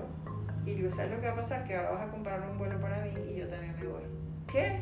Sí, porque yo tengo el pasaporte y lo tengo aquí, que tú me lo diste ahorita. O sea, me lo diste hace tres días. ¿Y qué vas a hacer? Nada. Trabaja. Yo no puedo estar una semana haciendo nada aquí. Yo quiero irme. Lo decidí así en un momento y él le pareció que estaba muy convencida. Compramos el pasaje y nos vinimos. Venía en el, en el carro acostada atrás para que, que no me viera. Llegué hasta la casa y bueno, y aquí estuve sin decir que estaba en Venezuela o en mi casa como un mes. Y me acuerdo, venían amigas a visitar a mi mamá y preguntarle cómo estaba. Y la gente no sabía que estabas aquí. y Simón le decía a mi mamá está arriba. Y a mí se me salía casi la lágrima porque mis amigas abrazaban a Simón, pobrecito, como la extraño. Y es verdad. Entonces, bueno, hasta que una amiga, mi mamá le traje un queso de bola de regalo para mi comadre por todas las cosas que, que había estado ayudándome. Y la quiero mucho, pues, la madrina de Simón. Entonces me dice, llega. Y yo ahora sí voy a bajar. Ella seguro me va a guardar el secreto, porque ya yo no aguantaba, ¿sabes? Entonces le dice a mi mamá, Yolanda, ya no se llama Yolanda, Yolanda, este, yo entendí que Faida está aquí. Y claro, mi mamá de alguna manera tambaleó, porque ella no decía nada, pero dice, ¿y cómo sabes? Bueno, porque tú me dijiste, aquí te tengo un queso. Y ella entendió que era una pista. Y mi mamá le dice, pero si es verdad que ella te mandó un queso. Pero yo bajé y le dije, me de risa que por una verdad tú hayas creído que hay un mensaje. Qué cómico. Y entonces ella, ella vino por eso, seguro que, que Faida está en Caracas. Y de- pero la, la pregunta desarmó a mi mamá, Faida está, ¿verdad? Entonces El mamá- queso lo dejó todo. entonces, sí. Entonces yo bajé y fue demasiado cómico. Le dije, bueno, pero no puedes decir. Entonces, bueno. Entonces empe- venía más porque decía, oye, quiero ver a mi ahijado, pero también era para ver y conversar. Era la única amiga con la que hablaba. Estuve aislada así como unos dos meses hasta que hubo un juicio. María Sol viajó a Estados Unidos, viajó a la ONU, la OEA, la cosa, la Comisión de los Derechos Humanos, de la prensa, de no sé cuánto y se trajo como una especie de mandato, orden, sugerencia para que, bueno, el juicio se acelerara, pues no puede tener cuatro años y tres años y medio y no pasaba nada. Eso fue en mayo. Se reunió el Tribunal Supremo de Justicia, porque ya iba hasta esas instancias, y ellos no dijeron quién tenía la razón en el juicio, pero dijeron, instamos a los tribunales que están con el caso, esa fue la decisión, un 18 de mayo, a que instamos a que decidan. Eso fue todo, pero bueno, todo un día ahí estaban compañeros de la prensa y tal para esa decisión que dijeron. Bueno, ok, entonces una cosa también como un poco ambigua, pero bueno, por lo menos apresúrense pues. Y bueno, después los juicios que se retomaron como en julio fueron muy locos. Una, una juez como de 25 años, una muchacha jovencita, con su túnica negra, no sé qué tal, se sienta en el estrado, empiezan las partes, los querellantes, a dar su- su- sus argumentos. Empezaba la parte que nos demanda, ¿no? Da su argumento. Cuando está empezando la parte defensora, ella dice, espérense un momentico, y se va. Pasamos como una hora todos ahí sentados en la sala, y no pasaba nada, no pasaba nada, y de repente llegan, se siente muy mal del estómago. O sea, Entonces, entonces, no, Dios mío, ok. Entonces Ok. se suspendió el juicio. Más tensión, otra vez dentro de un mes volvió a reunirse. Y entonces ahora le tocaba al que no había hablado, que era el defensor, puso un poco de gráfico, mira, este juicio tiene tal día, tal esto, aquí se pasó esto, aquí esto no podía haberse introducido esta cosa y la aceptaron, aquí no podía haberse hecho tal cosa y no sé qué. O sea, empezó a hablar no tanto de si era verdad o no, sino de Del todas las- las pifias procesales que habían ya empañado la, objetividad o la, linealidad del juicio. Entonces al final, bueno, ella dice muy a esa misma muchacha, bueno, este, no tomó partido, pero de alguna manera sí, dice, este, damos por confirmado, si se confirma que de verdad este juicio está cerrado ya hace tiempo, este juicio que ya está caduco, queda confirmado en esta tarde, no sé qué, que ese juicio no puede seguir avanzando y tal, y que paguen los costes, o sea, si está dándole que eran los- a las partes querellantes, no sé qué. Nunca nos pagaron nada, pero dijimos, bueno, se acabó el juicio. Pero después de esta parte querellante dijeron que le iban a, ir a una instancia, que no sé qué, creo que hasta la Haya dijeron, sí, están locos. Y bueno, pero ya después ahí mi esposo en ese momento estaba buscando un- hacer un- como otra experiencia, entonces quiso estudiar un posgrado en Londres, no sé qué, entonces ahí nos fuimos. Y todavía me decía, bueno, prepárate porque parece que tienes que irte de ahí hasta La Haya, porque tal. Pero nunca pasó más nada. Qué bueno. Pero estuvimos ese tiempo allá, como un año y medio en Londres, y él hizo su posgrado. O sea, después vivimos en Florida. Hay una, ah, o sea, de esta delatada conversación, hay una última cosa que te quiero preguntar que siento que es absolutamente necesaria. Claro. Y es sobre el, el estilo de la revista. Sí, claro. ¿Ok? Ajá. Eh, fíjate, mucha gente, o sea, de la gente con los que he hablado me pueden decir, eh, eh, Marco Salas no escribe como Armando, Armando no escribe como Faita, Faita no escribe como Uridice o Evan no escribe como quién, pero sí hay, un, hay cierto. Eh, estilo, cierta, ci- ci- cierta, cierto apego a ciertas cosas, a ese, a ese manual de estilo que fue el de la revista Exceso. En un, un intercambio que tuve con Marcos, Marcos Salas me dice que él realmente nunca escribió así, ¿ok? Que solamente lo hizo para la, para la revista, ¿ok? Eh, pero que nunca le dijeron, mira, tienes que escribir así o asado. No. Este, que cada quien agarró eso como, como mejor pudo. Y todos, todos los que yo he entrevistado giran en torno a la idea de que el símbolo de, de- de- de la pluma de eso gira en torno a lo que tú habías escrito, ¿no? Entonces, este, y se refieren a ti siempre en, en excelentes términos, ¿no? No, eh, o sea, dicen, o sea, tienes que hablar con la reina de la ironía y del retruécano, tienes que hablar con eh, Faita, tienes que hablar con Faita, y bueno, estoy hablando contigo, ¿no? Eh, ¿Qué me puedes decir sobre el estilo de esa revista que ya no, que desapareció, pero que sin, sin duda tiene tu impronta y la de muchos, todos los que trabajaron ahí, ¿no? ¿Qué me puedes decir de ese estilo de, de escritura? Bueno, yo creo que las palabras tienen porosidad, las palabras son fuertes, son sólidas, pero a la vez ellas se alimentan, reciben, o sea, una palabra creo que puede ser un pararrayo también, puede recibir la onda, o sea, tú puedes estar escribiendo y vas absorbiendo y lo transmites en esa forma de construcción. Eh, lo que te decía yo al principio, la revista era una suerte de laboratorio, eso lo escribo en esa nota.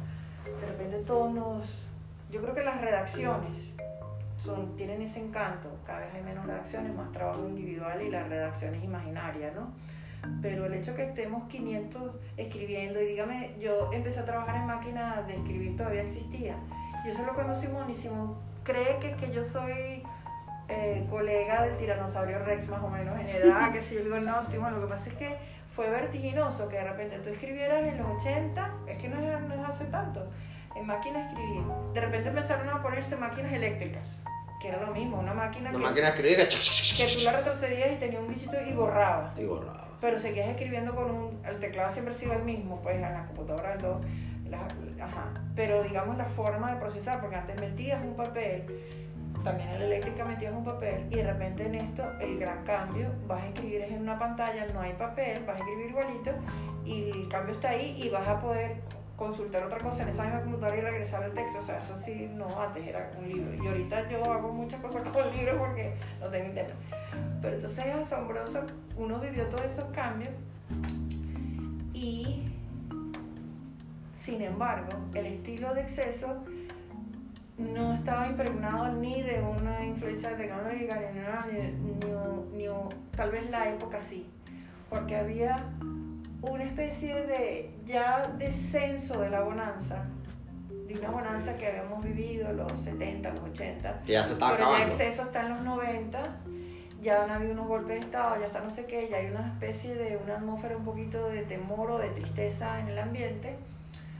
Eh, sí, no como ahorita, pues ahorita ya estamos metidos dentro de una cosa muy dolorosa, pero en ese momento estaba como un mal presagio, unas nubes oscuras. Y entonces había como no necesariamente cinismo porque ay, somos unos, unos gafos que no vamos a poder hacer nada. No, el cinismo era también con ese poder que, que intentaba eh, salvarnos con una cosa como caudillesca y de modé. El cinismo era con cierto poder que de repente se pudo haber ilusionado ciertas instancias poderosas que de repente desdeñando el, establishment pensaba que esto iba a poder ser una salvación, o sea, eso era una cosa como muy idílicamente casi infantil o, o estúpida casi, ¿no?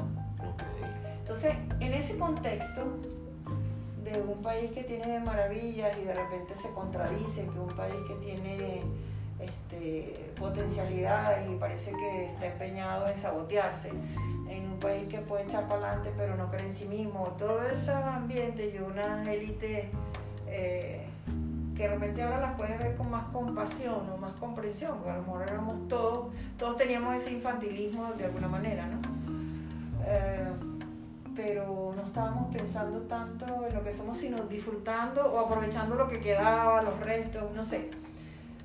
Eso era como caricaturesco y Ben es una persona eh, muy aguda, incisiva, eh, que tiene su generosidad enfocada en cosas muy particulares. Él puede hacerte un favor maravilloso, pero no le va a importar si tú de repente vas a desnudar a José Vicente Rangel o a no sé quién y tal, y le va a parecer muy gracioso.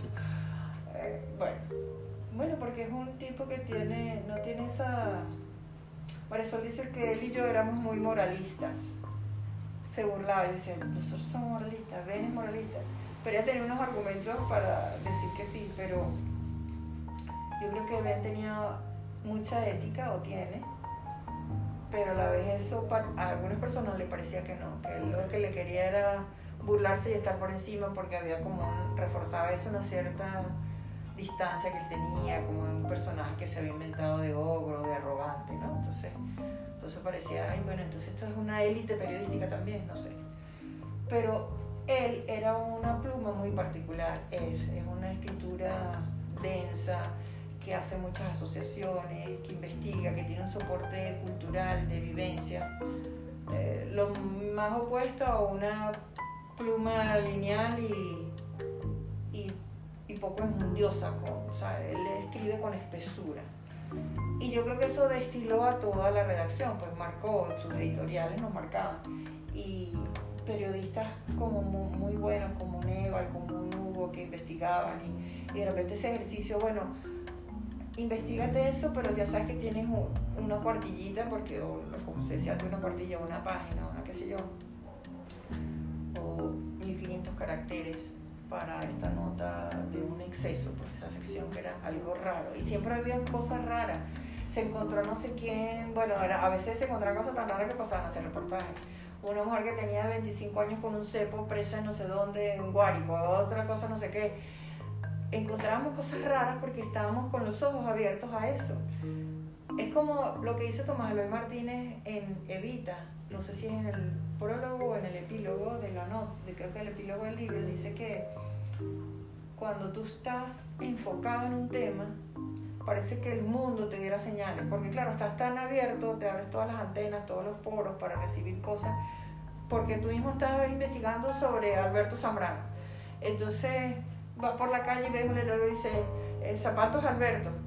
Ajá, estás ahí, es porque estás alerta. Tú no habías visto nunca ese letrero de zapatos Alberto.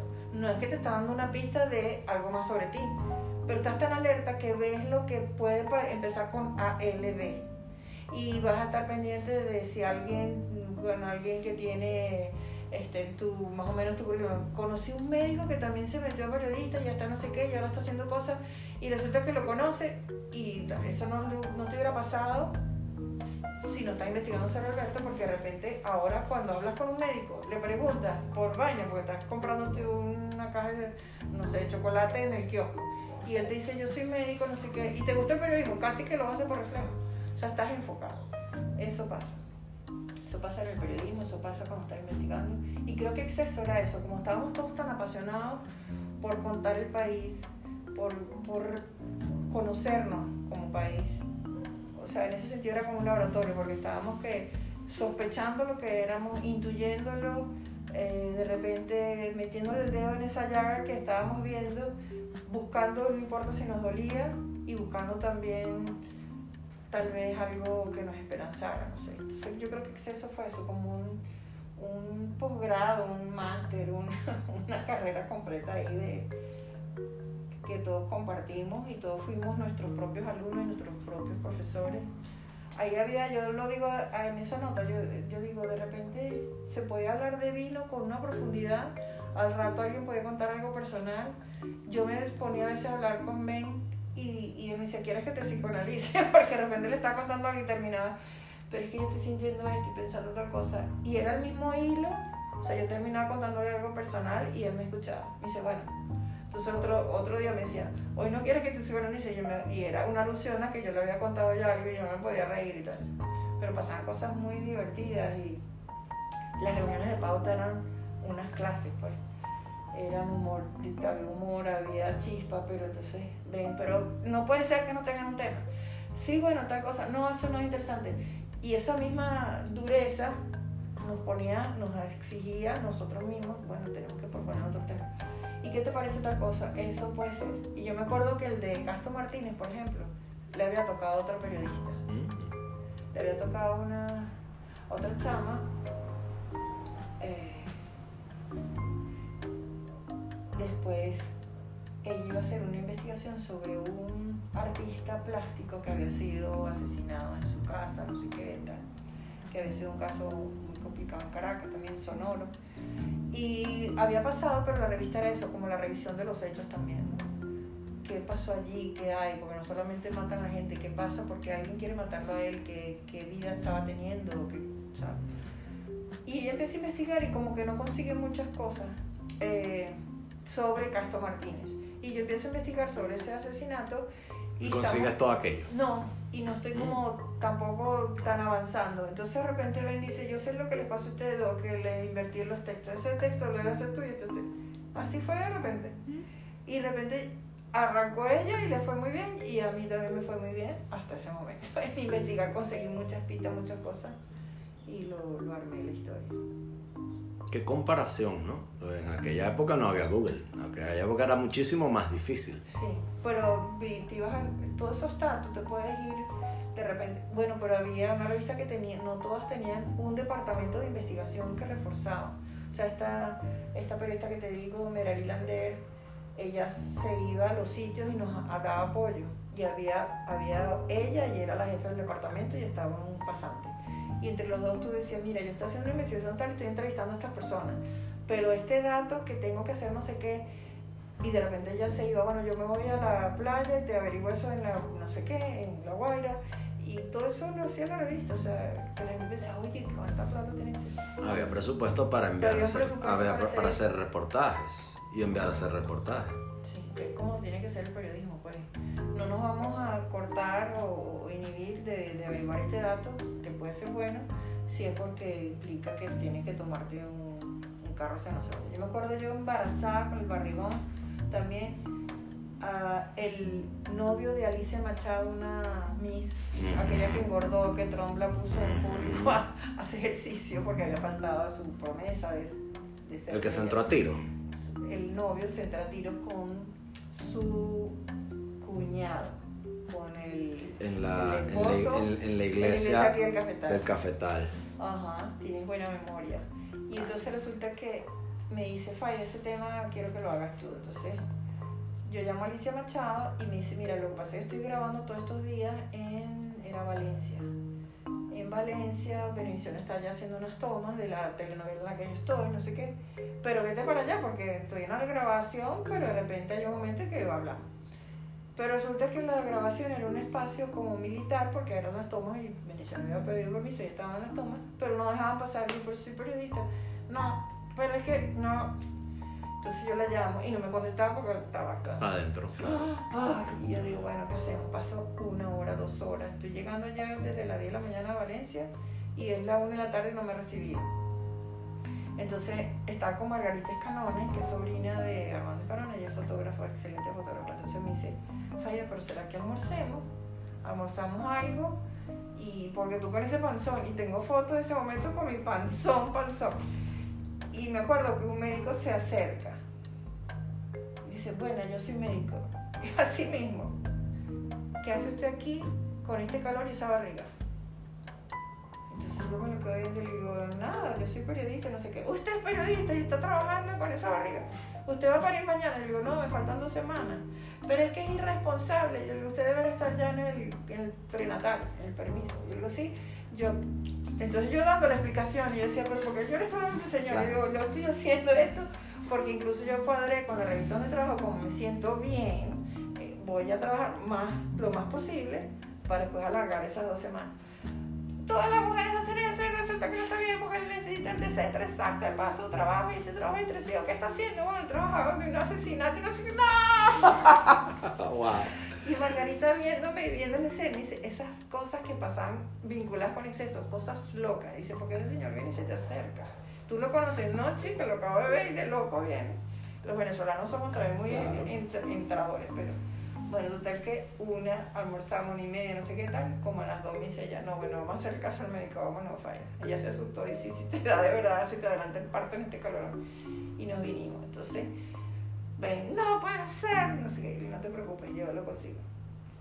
Y al día siguiente la llamé por teléfono y me dio la entrevista así como una hora y media que hablamos y me echó todos los cuentos y no sé qué, qué tal, bueno, lo hice.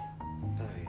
Pero Perfecto. sí, bueno, a veces era así, la, por ejemplo, Marisabel, ah, para entrevistarla. Ajá. de- No sé si tienes chance para oírlo. Sí, por supuesto. Si, si tú tienes chance Ah, ok. para. Marisabel, Marisabel había trabajado en el Impulso. Cuando yo estaba recién casada, yo me fui a vivir allá.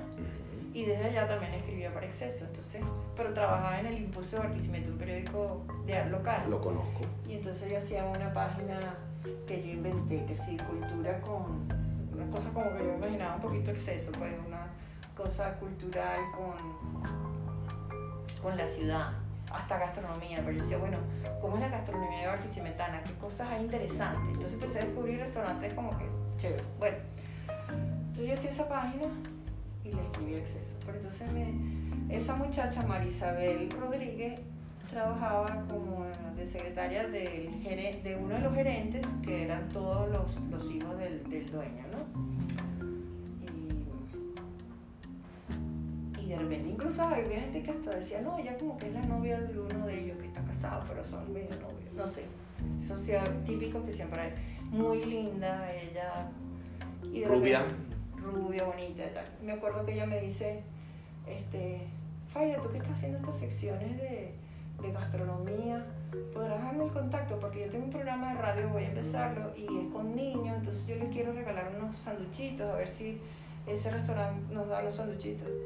Y me da como un poquito de cosas, yo que hacía la fuente, digamos, la estaba conociendo, no le había pedido nunca nada y bueno, pero dije, bueno, háblate con Raúl Cabré, que era el gerente de, de ese hotel de, de alimentos y bebidas. Y el tipo me llama, mira Faida, esta señora viene que le haga 1500 sándwiches. y yo le digo, ay, disculpa. Ella me dijo que si unos sanduchitos y yo con pena le di tu número, pero yo ni siquiera quiero Me pedirte imaginabas que eran dos, no 1500. Ponte 50. Claro. Entonces 1500. Entonces me dice, yo le digo, debe ser que tiene una excursión o algo, pero no sé, qué loco. Entonces lo dejamos, yo le dije, no, entonces ella se molestó. Faida, tu fuente se, no me quiso dar nada y además me dijo que eso era mucho, que, que tal, pero tú no le estás haciendo eso gratis. Yo le digo, no, yo le estoy diciendo no es gratis ni caborado. Estoy tratando de hacer periodismo, yo no estoy haciendo promoción y tal. Pero al final lo estás promocionando porque estás hablando del Hilton y no sé qué y qué tal. Y yo, bueno, sí, es cierto, estoy hablando de productos y de marcas, incluso un hotel. Pero ese hotel ha hecho varios festivales y por eso lo he nombrado varias veces. Me, me acabo de recordar de una frasecita que está, en la, que está abajo en el cintillo de exceso. Exceso no hace publicidad redaccional. Sí, no y, no lo- y yo no estaba tratando de hacer nada así, pero digo, si la noticia está en ese hotel y ese es el hotel que está haciendo un festival de gastronomía, pues, Pues lo. Y si está haciendo uno cada tres meses, pues lo, haré. Igual que puedo hablar de un restaurante llamaba El Círculo, que era maravilloso, con Francisco Venante, que después está ahora en Caracas, en la casa, la casa, no sé qué, la... He escuchado. Eso está en los Palos Grandes, Ajá. muy rico. Por la cuadra, más allá, eh, pero para, por los palos grandes abajo, no por la cuadra gastronómica, sino por el- Más, ajá. o más allá, pues, más hacia el este. Bueno, total que después de ver a esa muchacha que está allí, ¿qué tal? Un día me dice Oscar Medina, que también trabaja en exceso, él está ahorita en el estímulo, si lo quieres contactar, y me dice, tú no sabes con quién está empatada Marisabel. Y yo no, no lo vas a adivinar jamás, no, con Hugo Chávez. Yo, ¿qué? El que está de candidato a París con Marisabel, la muchacha de allá, ¿qué es eso? Sí, bueno, cuando él fue a Barquisimeto, no sé qué, lo vas a leer en estampa, y resulta que en estampa sale que sí, nos enamoramos, le mandé un papelito, no sé qué tal, la tercera vez que nos vimos ya hicimos el amor en el Volkswagen y conseguimos a Marinés. Y esta mujer está contando esto así, una cosa que seas deslenguada o, nada, o sea, que eso. Pero otra cosa es que si tú tienes aspiraciones, no hay nada ejemplarizante ahí, pues, o sea, por- porque no es que estés en, el en ahí, sino que no usaste condón, por ejemplo. Yo estoy diciendo, yo a veces me acuesto con la gente sin usar condón, no me importa que me va a pegar, no me importa si salgo embarazada. Yo creo que es irresponsable esa entrevista en ese sentido. Yo hice el amor con un tipo que he conocido tres veces y no sé condón. A mí no, lo moral no es, es eso Eh, eh, es- sí. Es lo que me preocupa. Yo digo, "Bueno, si salió embarazada y ay, como yo estaba ahí tranquila, ajá. Está embarazada un tipo de bueno, que puede llegar a ser presidente, después se casa, entonces.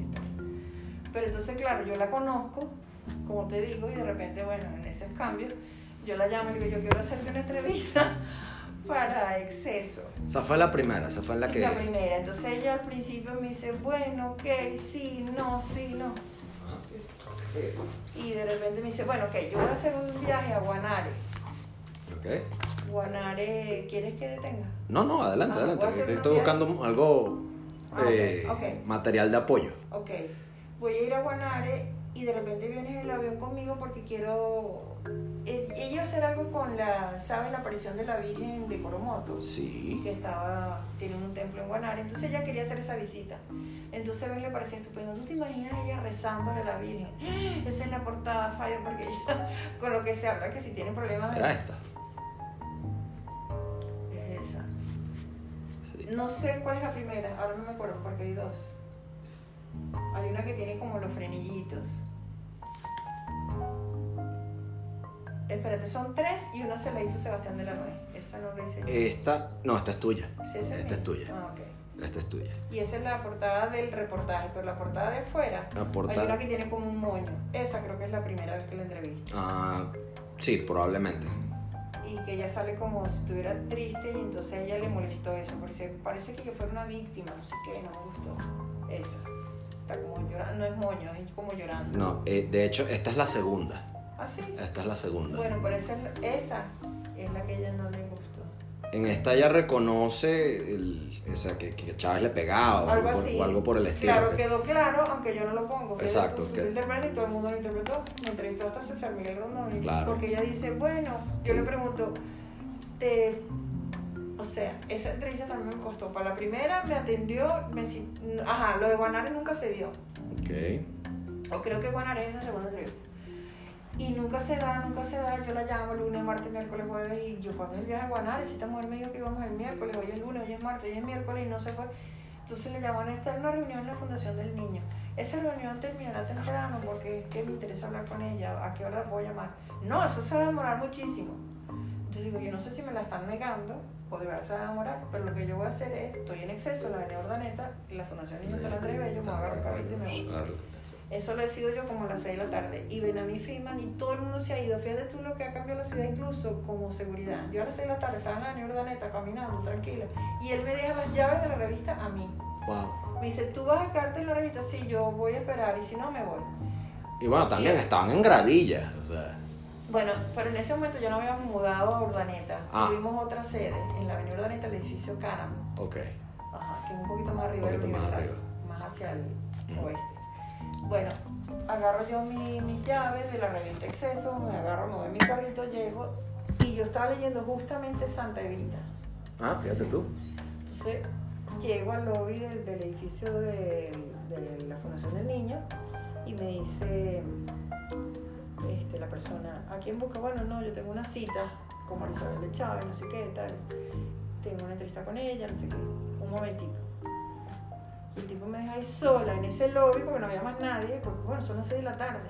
Claro Yo el personal se fue y ahí no hay nadie. Digo, si aquí entra alguien, Se, se lleva lo que quiere. sería lo que quiero, yo tengo que defender la fundación del niño, no sé. Y yo leyendo de mi libro, la persona llega, espera un momento, yo dije, Dios, hay esperanza. La pegué. La pegué.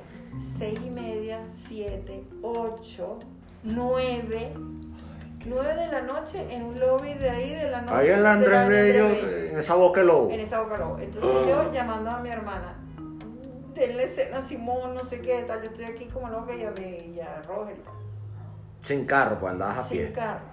Wow. Entonces de repente dice, yo siempre andaba sin carro, me vine en cola a toda mi universidad, la católica, y bueno, así. Total que llega y me dice el señor a las nueve, que suba. Y yo, bueno, porque ya yo iba pensando, si me tienen aquí hasta las nueve y me dicen ahorita que no, me voy a poner muy molesta. O sea, mientras más tiempo pasaba, yo pensaba que era más posible, pero la vez estaba más preocupada, ¿no? Claro. Bueno, me dicen que suba. Entonces subo a una oficinita y ya está en una reunión. O sea, no terminaba la reunión. Entonces Mm. subo en una oficina con un sofacito, una cosa y no sé qué tal, y una mesita. Y yo sigo leyéndome el libro, creo que casi que me lo termino. Leo, leo, leo. A las once y media, entonces dicen, once y media de la noche, me dicen, la va a atender. Claro, ya yo estoy para a decir, bueno, le voy a preguntar, hola, ¿cómo está? Y me duermo. Pero bueno, a esa hora, como a las 12, empezó la entrevista. Y yo no grabo, pero Ben me insistió, tienes que grabar. Tienes que grabar porque es peligroso y, y vamos, peligroso porque es la primera dama, puede ser. Ahí vas, las cosas que vas a coger textuales van a ser textuales. Yo le digo, sí, tienes toda la razón. Me llevo un grabador, entonces lo pongo. Antes eran con cassettes, estas cosas. De los chiquiticos. Le pongo un cassette chiquitico por un lado, un cassette chiquitico por el otro, otro más y otro más. Yo no- o sea, ya había hablado dos horas, a las dos de la mañana, y yo sé, todavía me falta preguntarle lo de los golpes, pero es muy jodido. O sea, ya ella no es la muchacha que trabaja en el impulso. Yo soy Faida la periodista y ella es la primera dama de la República. Con todo y que lo que Con sea, todo- el- a es lo- pesar del eso- pasado, ese es el papel que ella está representando. Entonces yo digo, ¿cómo le pregunto si el marido le pega? O sea, eso se le duele que se lo pregunte a quien sea Claro. a mi prima, a la señora, A mi cualquier- vecina, a cualquier mujer. Entonces la primera dama me puede sacar a patadas o decirme que esa Ya está ahí llegó la entrevista o que la entrevista no sale. Por eso lo dejé para el final y yo iba guardando los cassettes. Yo dije, pero me lo puede pedir. O sea, yo estaba como nerviosa. Pero esa era la pregunta que Ben decía. Eso es lo que tenemos que decir. Si de verdad ha habido un maltrato. Y yo me imaginaba que sí, porque Chávez es como un tipo, no sé, uno sabe que es un tipo brusco, qué sé yo, en su discurso, en todo, en, su en lo que hizo. Entonces yo le digo, bueno, yo le voy a preguntar porque yo le digo, pero oh, mira, también quería preguntarte sobre esto, esta situación personal, no sé qué, tal, por ahí empecé. Eh, eh, los temas personales son privados, pues, eh, pero hay un protagonismo tuyo y del pre- presidente que le interesa al país. Entonces yo no sé qué puedes tú contarnos si es cierto que la relación no está bien, por ahí digo, voy a ver si le toco ese tema no, le diré, a ver, mira, no lo pude preguntar. Pero entonces ella me dice, bueno, no, este, eh, eso son habladurías, no sé qué, yo tal. Creo que le voy a confundir, porque una cosa que ella me dijo un día de que ella le hacía cariñito en los piececitos, creo que es la primera. En esta vez sí la notaba como el tema, la tenía, y además con eso que ella se adelgazaba de repente y volvió a engordar, se adelgazaba y estaba como jerosa. Además eran las 2 de la mañana. Entonces le digo, pero Y cuando se habla de maltrato, porque una historia que nace de, de un amor fulminante, no sé qué, cómo puede haber esto, tal. Y la tipa, eso sí yo dije, coño, sí le pega, porque a mí me dicen, Robert te pega. Y yo, "Pero no, ¿cómo me pega? O sea, yo digo eso, ¿no? A ti te dicen, no sé, tu mujer te dio un sartenazo, coño, no. No, Exacto. ¿cómo vas a decir? Bueno, la verdad es que no hay sartenes, pero a veces hay, o sea, que es esa poesía en ese momento. Una Pues- admisión de culpa velada. Sí, entonces ella me empieza a decir, bueno, hay, ¿cómo es que? Hay cosas que duelen más las que golpes. Los golpes no solo duelen. los o sea, el maltrato no solo es físico, algo así. Sí, los golpes del alma son los que duelen, no sé qué. Entonces yo, perro, Dios mío, esta, esta mujer está diciendo esto. Bueno, yo llego al día siguiente exceso, porque además muy amable, después que terminé la entrevista, me dice, ¿tienes cómo irte? Yo digo, no. Estaba ya pensando en quedarme a dormir aquí a las seis. Le digo yo en broma, ¿no? O sea, en una silla, ya tengo seis horas aquí, seis más. Entonces me dice, no vale, yo busco un chofer que te lleve hasta tu casa, no sé qué tal. Y me trajo un bicho oficial de la Fundación del Niño, pa, pa, pa, y me trajo para acá. Llegué, a esa hora llego yo, ¡ah! En mi casa todo el mundo viene y yo, pero entrevisté a Marisol. y entonces, bueno, al día siguiente voy a exceso y ven así, ¿Qué hiciste? ¿qué hiciste? No están las llaves, tuvimos que abrir no sé qué, qué tal. claro que llegaría la gente. Suena como algo que él diría, Sí, definitivamente. yo llegué a las 8 y yo no sé, yo llegué como a las 9 y media. Sí, bueno, pero es que estuve trasnochada. me- ayer me dio la entrevista a las 2 de la mañana. Nadie cree eso. O sea, Ben Sí. se me queda viendo y dice, sí. Esto es lo que me está diciendo. Sí, es no, que- es- exacto. que lo que me está diciendo es que, que bola es como voy a haberme entrevistado con ella si, si tú me dejaste aquí a las 6 de la tarde ya a esa hora que iba a ser. Y le dije, ¿en serio, ven? A las 6 de la tarde me fui a la Fundación del Niño y me atendió a las 12 de la noche. O sea, él no te lo podía creer. No, y terminé a las 2 de la mañana. Y se vuelve a quedar así. Entonces le digo, aquí están las grabaciones y ya voy a empezar a trabajar. El tipo es una cara así como, no puede ser. Entonces, alegre. Y entonces hasta dijo una cosa así en redacción. Miren lo que hizo Fabio. Una cosa así como, para eso él era, es como si me hubiera puesto 15 diplomas con no sé qué detalle. O sea, que solo le miren, Fabio entrevistó a Isabel. Eso fue lo que dijo, pero yo sentí, me está felicitando. Qué bueno. Y bueno, yo llegué a la casa, digo, yo me puse a escribir, a escribir, a escribir, y llegué a la casa aquí en la noche. Repente hay un ramo de flores, coño, del tamaño de ese sofá, una vaina así, así, así. Y yo, ¿y esto? No sé, llegó, no tiene tarjeta, no tiene nada, Solo llegó. solo llegó. Wow. pero creo que alguien dijo que venía de exceso, algo así. Entonces yo al día siguiente le digo, ven, tú me mandaste unas flores. y venía demasiado cómico para las emociones. Pero se sonrió. Es, para mí eso era así. Qué Se le digo, oye, gracias, porque, o sea, debe ser que sintió coño, este esfuerzo de- fue importante. Porque salvamos la vaina, o sea, estaba ya decidida la portada, todo listo, y la entrevista iba a ser un lunes, o un martes, o un miércoles, o jueves, y la consiguió fue como un viernes y tal. Pero bueno, entonces escribí, escribí, creo que la terminé el lunes, y salió, la- algo así fue. Y fue mucho, fue mucho rollo esa segunda con Marisabel que la primera que hiciste en la casona. Lo que te cuento, pues, o sea, ella tenía conmigo cierta, como me había Cierta puesto soltura. ella, cierta soltura y la anterior también. Y pero siempre sí, o sea, yo le pedí las citas y me las dio a tal hora y nunca, o sea, la de la casona la primera vez también, yo llegué, me dice, véngase como a las 11, no sé qué. Y la gente me dice, mire, ese parque sí que está enfrente de ahí de la casona, ahí está ella con unos niños, era carnaval, o sea, había vacaciones, pero me dio la entrevista, vente el martes de carnaval. Entonces, bueno, nada, yo estaba con Julio Sorio, era el fotógrafo en ese momento. Y de repente me dice, bueno, vénganse y los atiendo. 11, 12, 1, 2, 3. De repente nos dicen, ay, ustedes no comido nada, no sé qué, nos trajeron creo que un pancito, un café, algo así. 2, 3, no sé qué, 4, otra vez, como a las 7, 8 de la noche, nos mandaron cena, cena, un- una carne con arroz y no sé qué. Y yo, bueno, supongo que igual nos va a dar, o sea, en ese momento no sabía, ya veo el estilo, ¿no? Nos dio la entrevista como a las 9 de la noche. que además todo es complicado, porque tú llegas ahí y le dices, bueno, vamos a hacer un tipo de fotos, las de las 9 de la noche son otras fotos, entonces ya La luz, la iluminación. todo eso. Pero bueno, a, es- a esa foto la hicimos a esa hora, pues. Y hablamos. pero Bueno.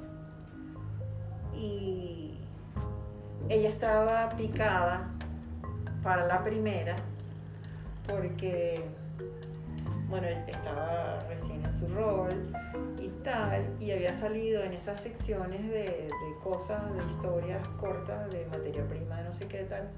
El caso de los 1500 anoche. Y además, y eso lo había escrito yo, ella debe saber que era yo. Y había otra, otra nota, pero fíjate, dentro de todo fue chévere porque era una entrevista. Había otra, una sección que yo, yo inventaba cosas de la sección de humor, ¿no? A veces como medio coordinaba la, la- el humor, no sé qué, vamos a hacer tal cosa y tal, y la gente me ayudaba, pero era una cosa como redacción, pero yo estaba pendiente de, de esa, no, de esa sección. Entonces, me acuerdo que empecé a poner las direcciones donde vive no sé quién. Ah, sí. Y las direcciones no era, sino que Marisabel vivía de Traposos a Sociedad, como diciendo que subió. El otro vivía de no sé qué. El otro era de Pinto de Miseria, ponía cualquier cosa, sí. pero que los nombres con unas esquinas hice como unas 10 direcciones. Una joda. Sí, sí. X. Y ella también lo había leído. Con que yo soy de Traposos a Sociedad. yo estaba picada. Yo le dije, ah, ¿qué? No sé, tal, no sé. que, sí. Qué cómico. Pero nada, asumido, asumido. Yo digo, bueno, ok, vamos a hacer la entrevista. Y las dos veces hablamos bastante, pues, o sea, las dos veces como dos horas sobre el rol. Después, al revés, ella tuvo un momento como de verdad que tú la veías que estaba muy mal con todo, con la prensa, con Luis Miquelena, con el marido, con todo, y me llamó.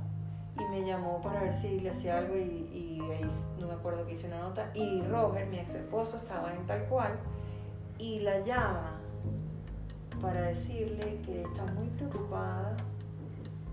Bueno, esto ya es otra historia porque no es eso, pero está muy preocupada porque el- su esposo Hugo Chávez tenía un, un acupunturista chino que creo que no sé qué Chan, que creo que fue también médico de este, Peña. Sí, el médico Peña, Chang Chen. Ujú. Ajá. Este Peña, que fue ministro de, de Información y que murió también, que era un periodista nacional que decían el Alfredo Peña. Alfredo Peña, el peñonazo de Peña. Bueno, ese, esa doctora ya le preocupaba porque dice, hay un momento que él está en una cama, está desnudo con las agujas y Hugo se va. Y Hugo se va, es como que, como que Hugo se va y a ella le preocupaba porque si, si no vuelve, así mismo se lo dice a Roger. Hugo se va y no vuelve. Entonces tú dices, ¿qué es esto? Entonces, bueno, chévere que se vaya. Pero ella le preocupaba que se fuera el marido y decía, ¿qué poder tiene este médico que, que, que, que, verdad? Ya estaba preocupada por el poder del médico sobre, su, sobre el presidente y su marido. Entonces le pidió a Roger que fuera, pero no podía decir que era ella. Entonces él fue, hizo una nota ahí como pudo y tal. Y me acuerdo que en la redacción de tal cual estaba Simón, Simón chiquito. Y luego Simón, tú jugaste cuando eras chiquito con Marina, con Maris, con María, mm, ¿cómo que es Rosa Inés? ¿Qué? Síguenla. Mientras hablaba tu papá con María Isabel, te dejaron en un jardinito jugando con la niñita. Bueno, listo. Ahí.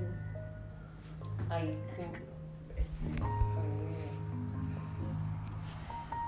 Sí, lo que te quiero decir es que varias veces tuvimos contacto con ella y bueno, ahora está en París y uno ni sabe qué está haciendo. Aparte Sí. de disfrutando, espero pues. Yo espero que le esté yendo muy bien porque, bueno, mira, Faita, este, quisiera darte las gracias por la oportunidad de, para cerrar la entrevista, quisiera darte las gracias por la oportunidad de recibirme en tu hogar, a poder tener este intercambio. Este, de antemano, muchísimas gracias en nombre mío, en nombre de mi audiencia, la gente que nos lee, ¿ok? Y bueno, me, me encantó poder hablar contigo.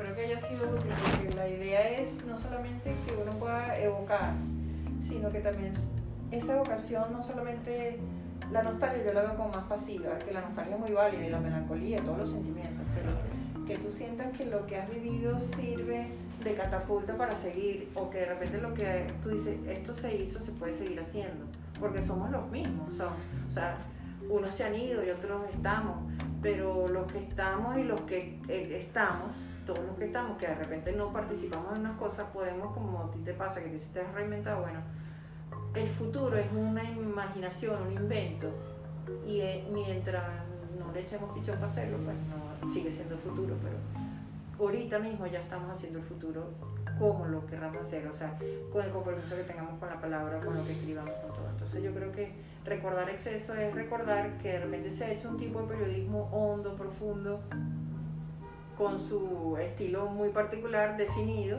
Tú dices, bueno, el estilo lo puedo cambiar, pero la pasión es importante que persista siempre, ¿no? Perfecto. Creo que eso es lo interesante de, de esta evocación. Perfecto. Fight Amens, muchas gracias. De nada.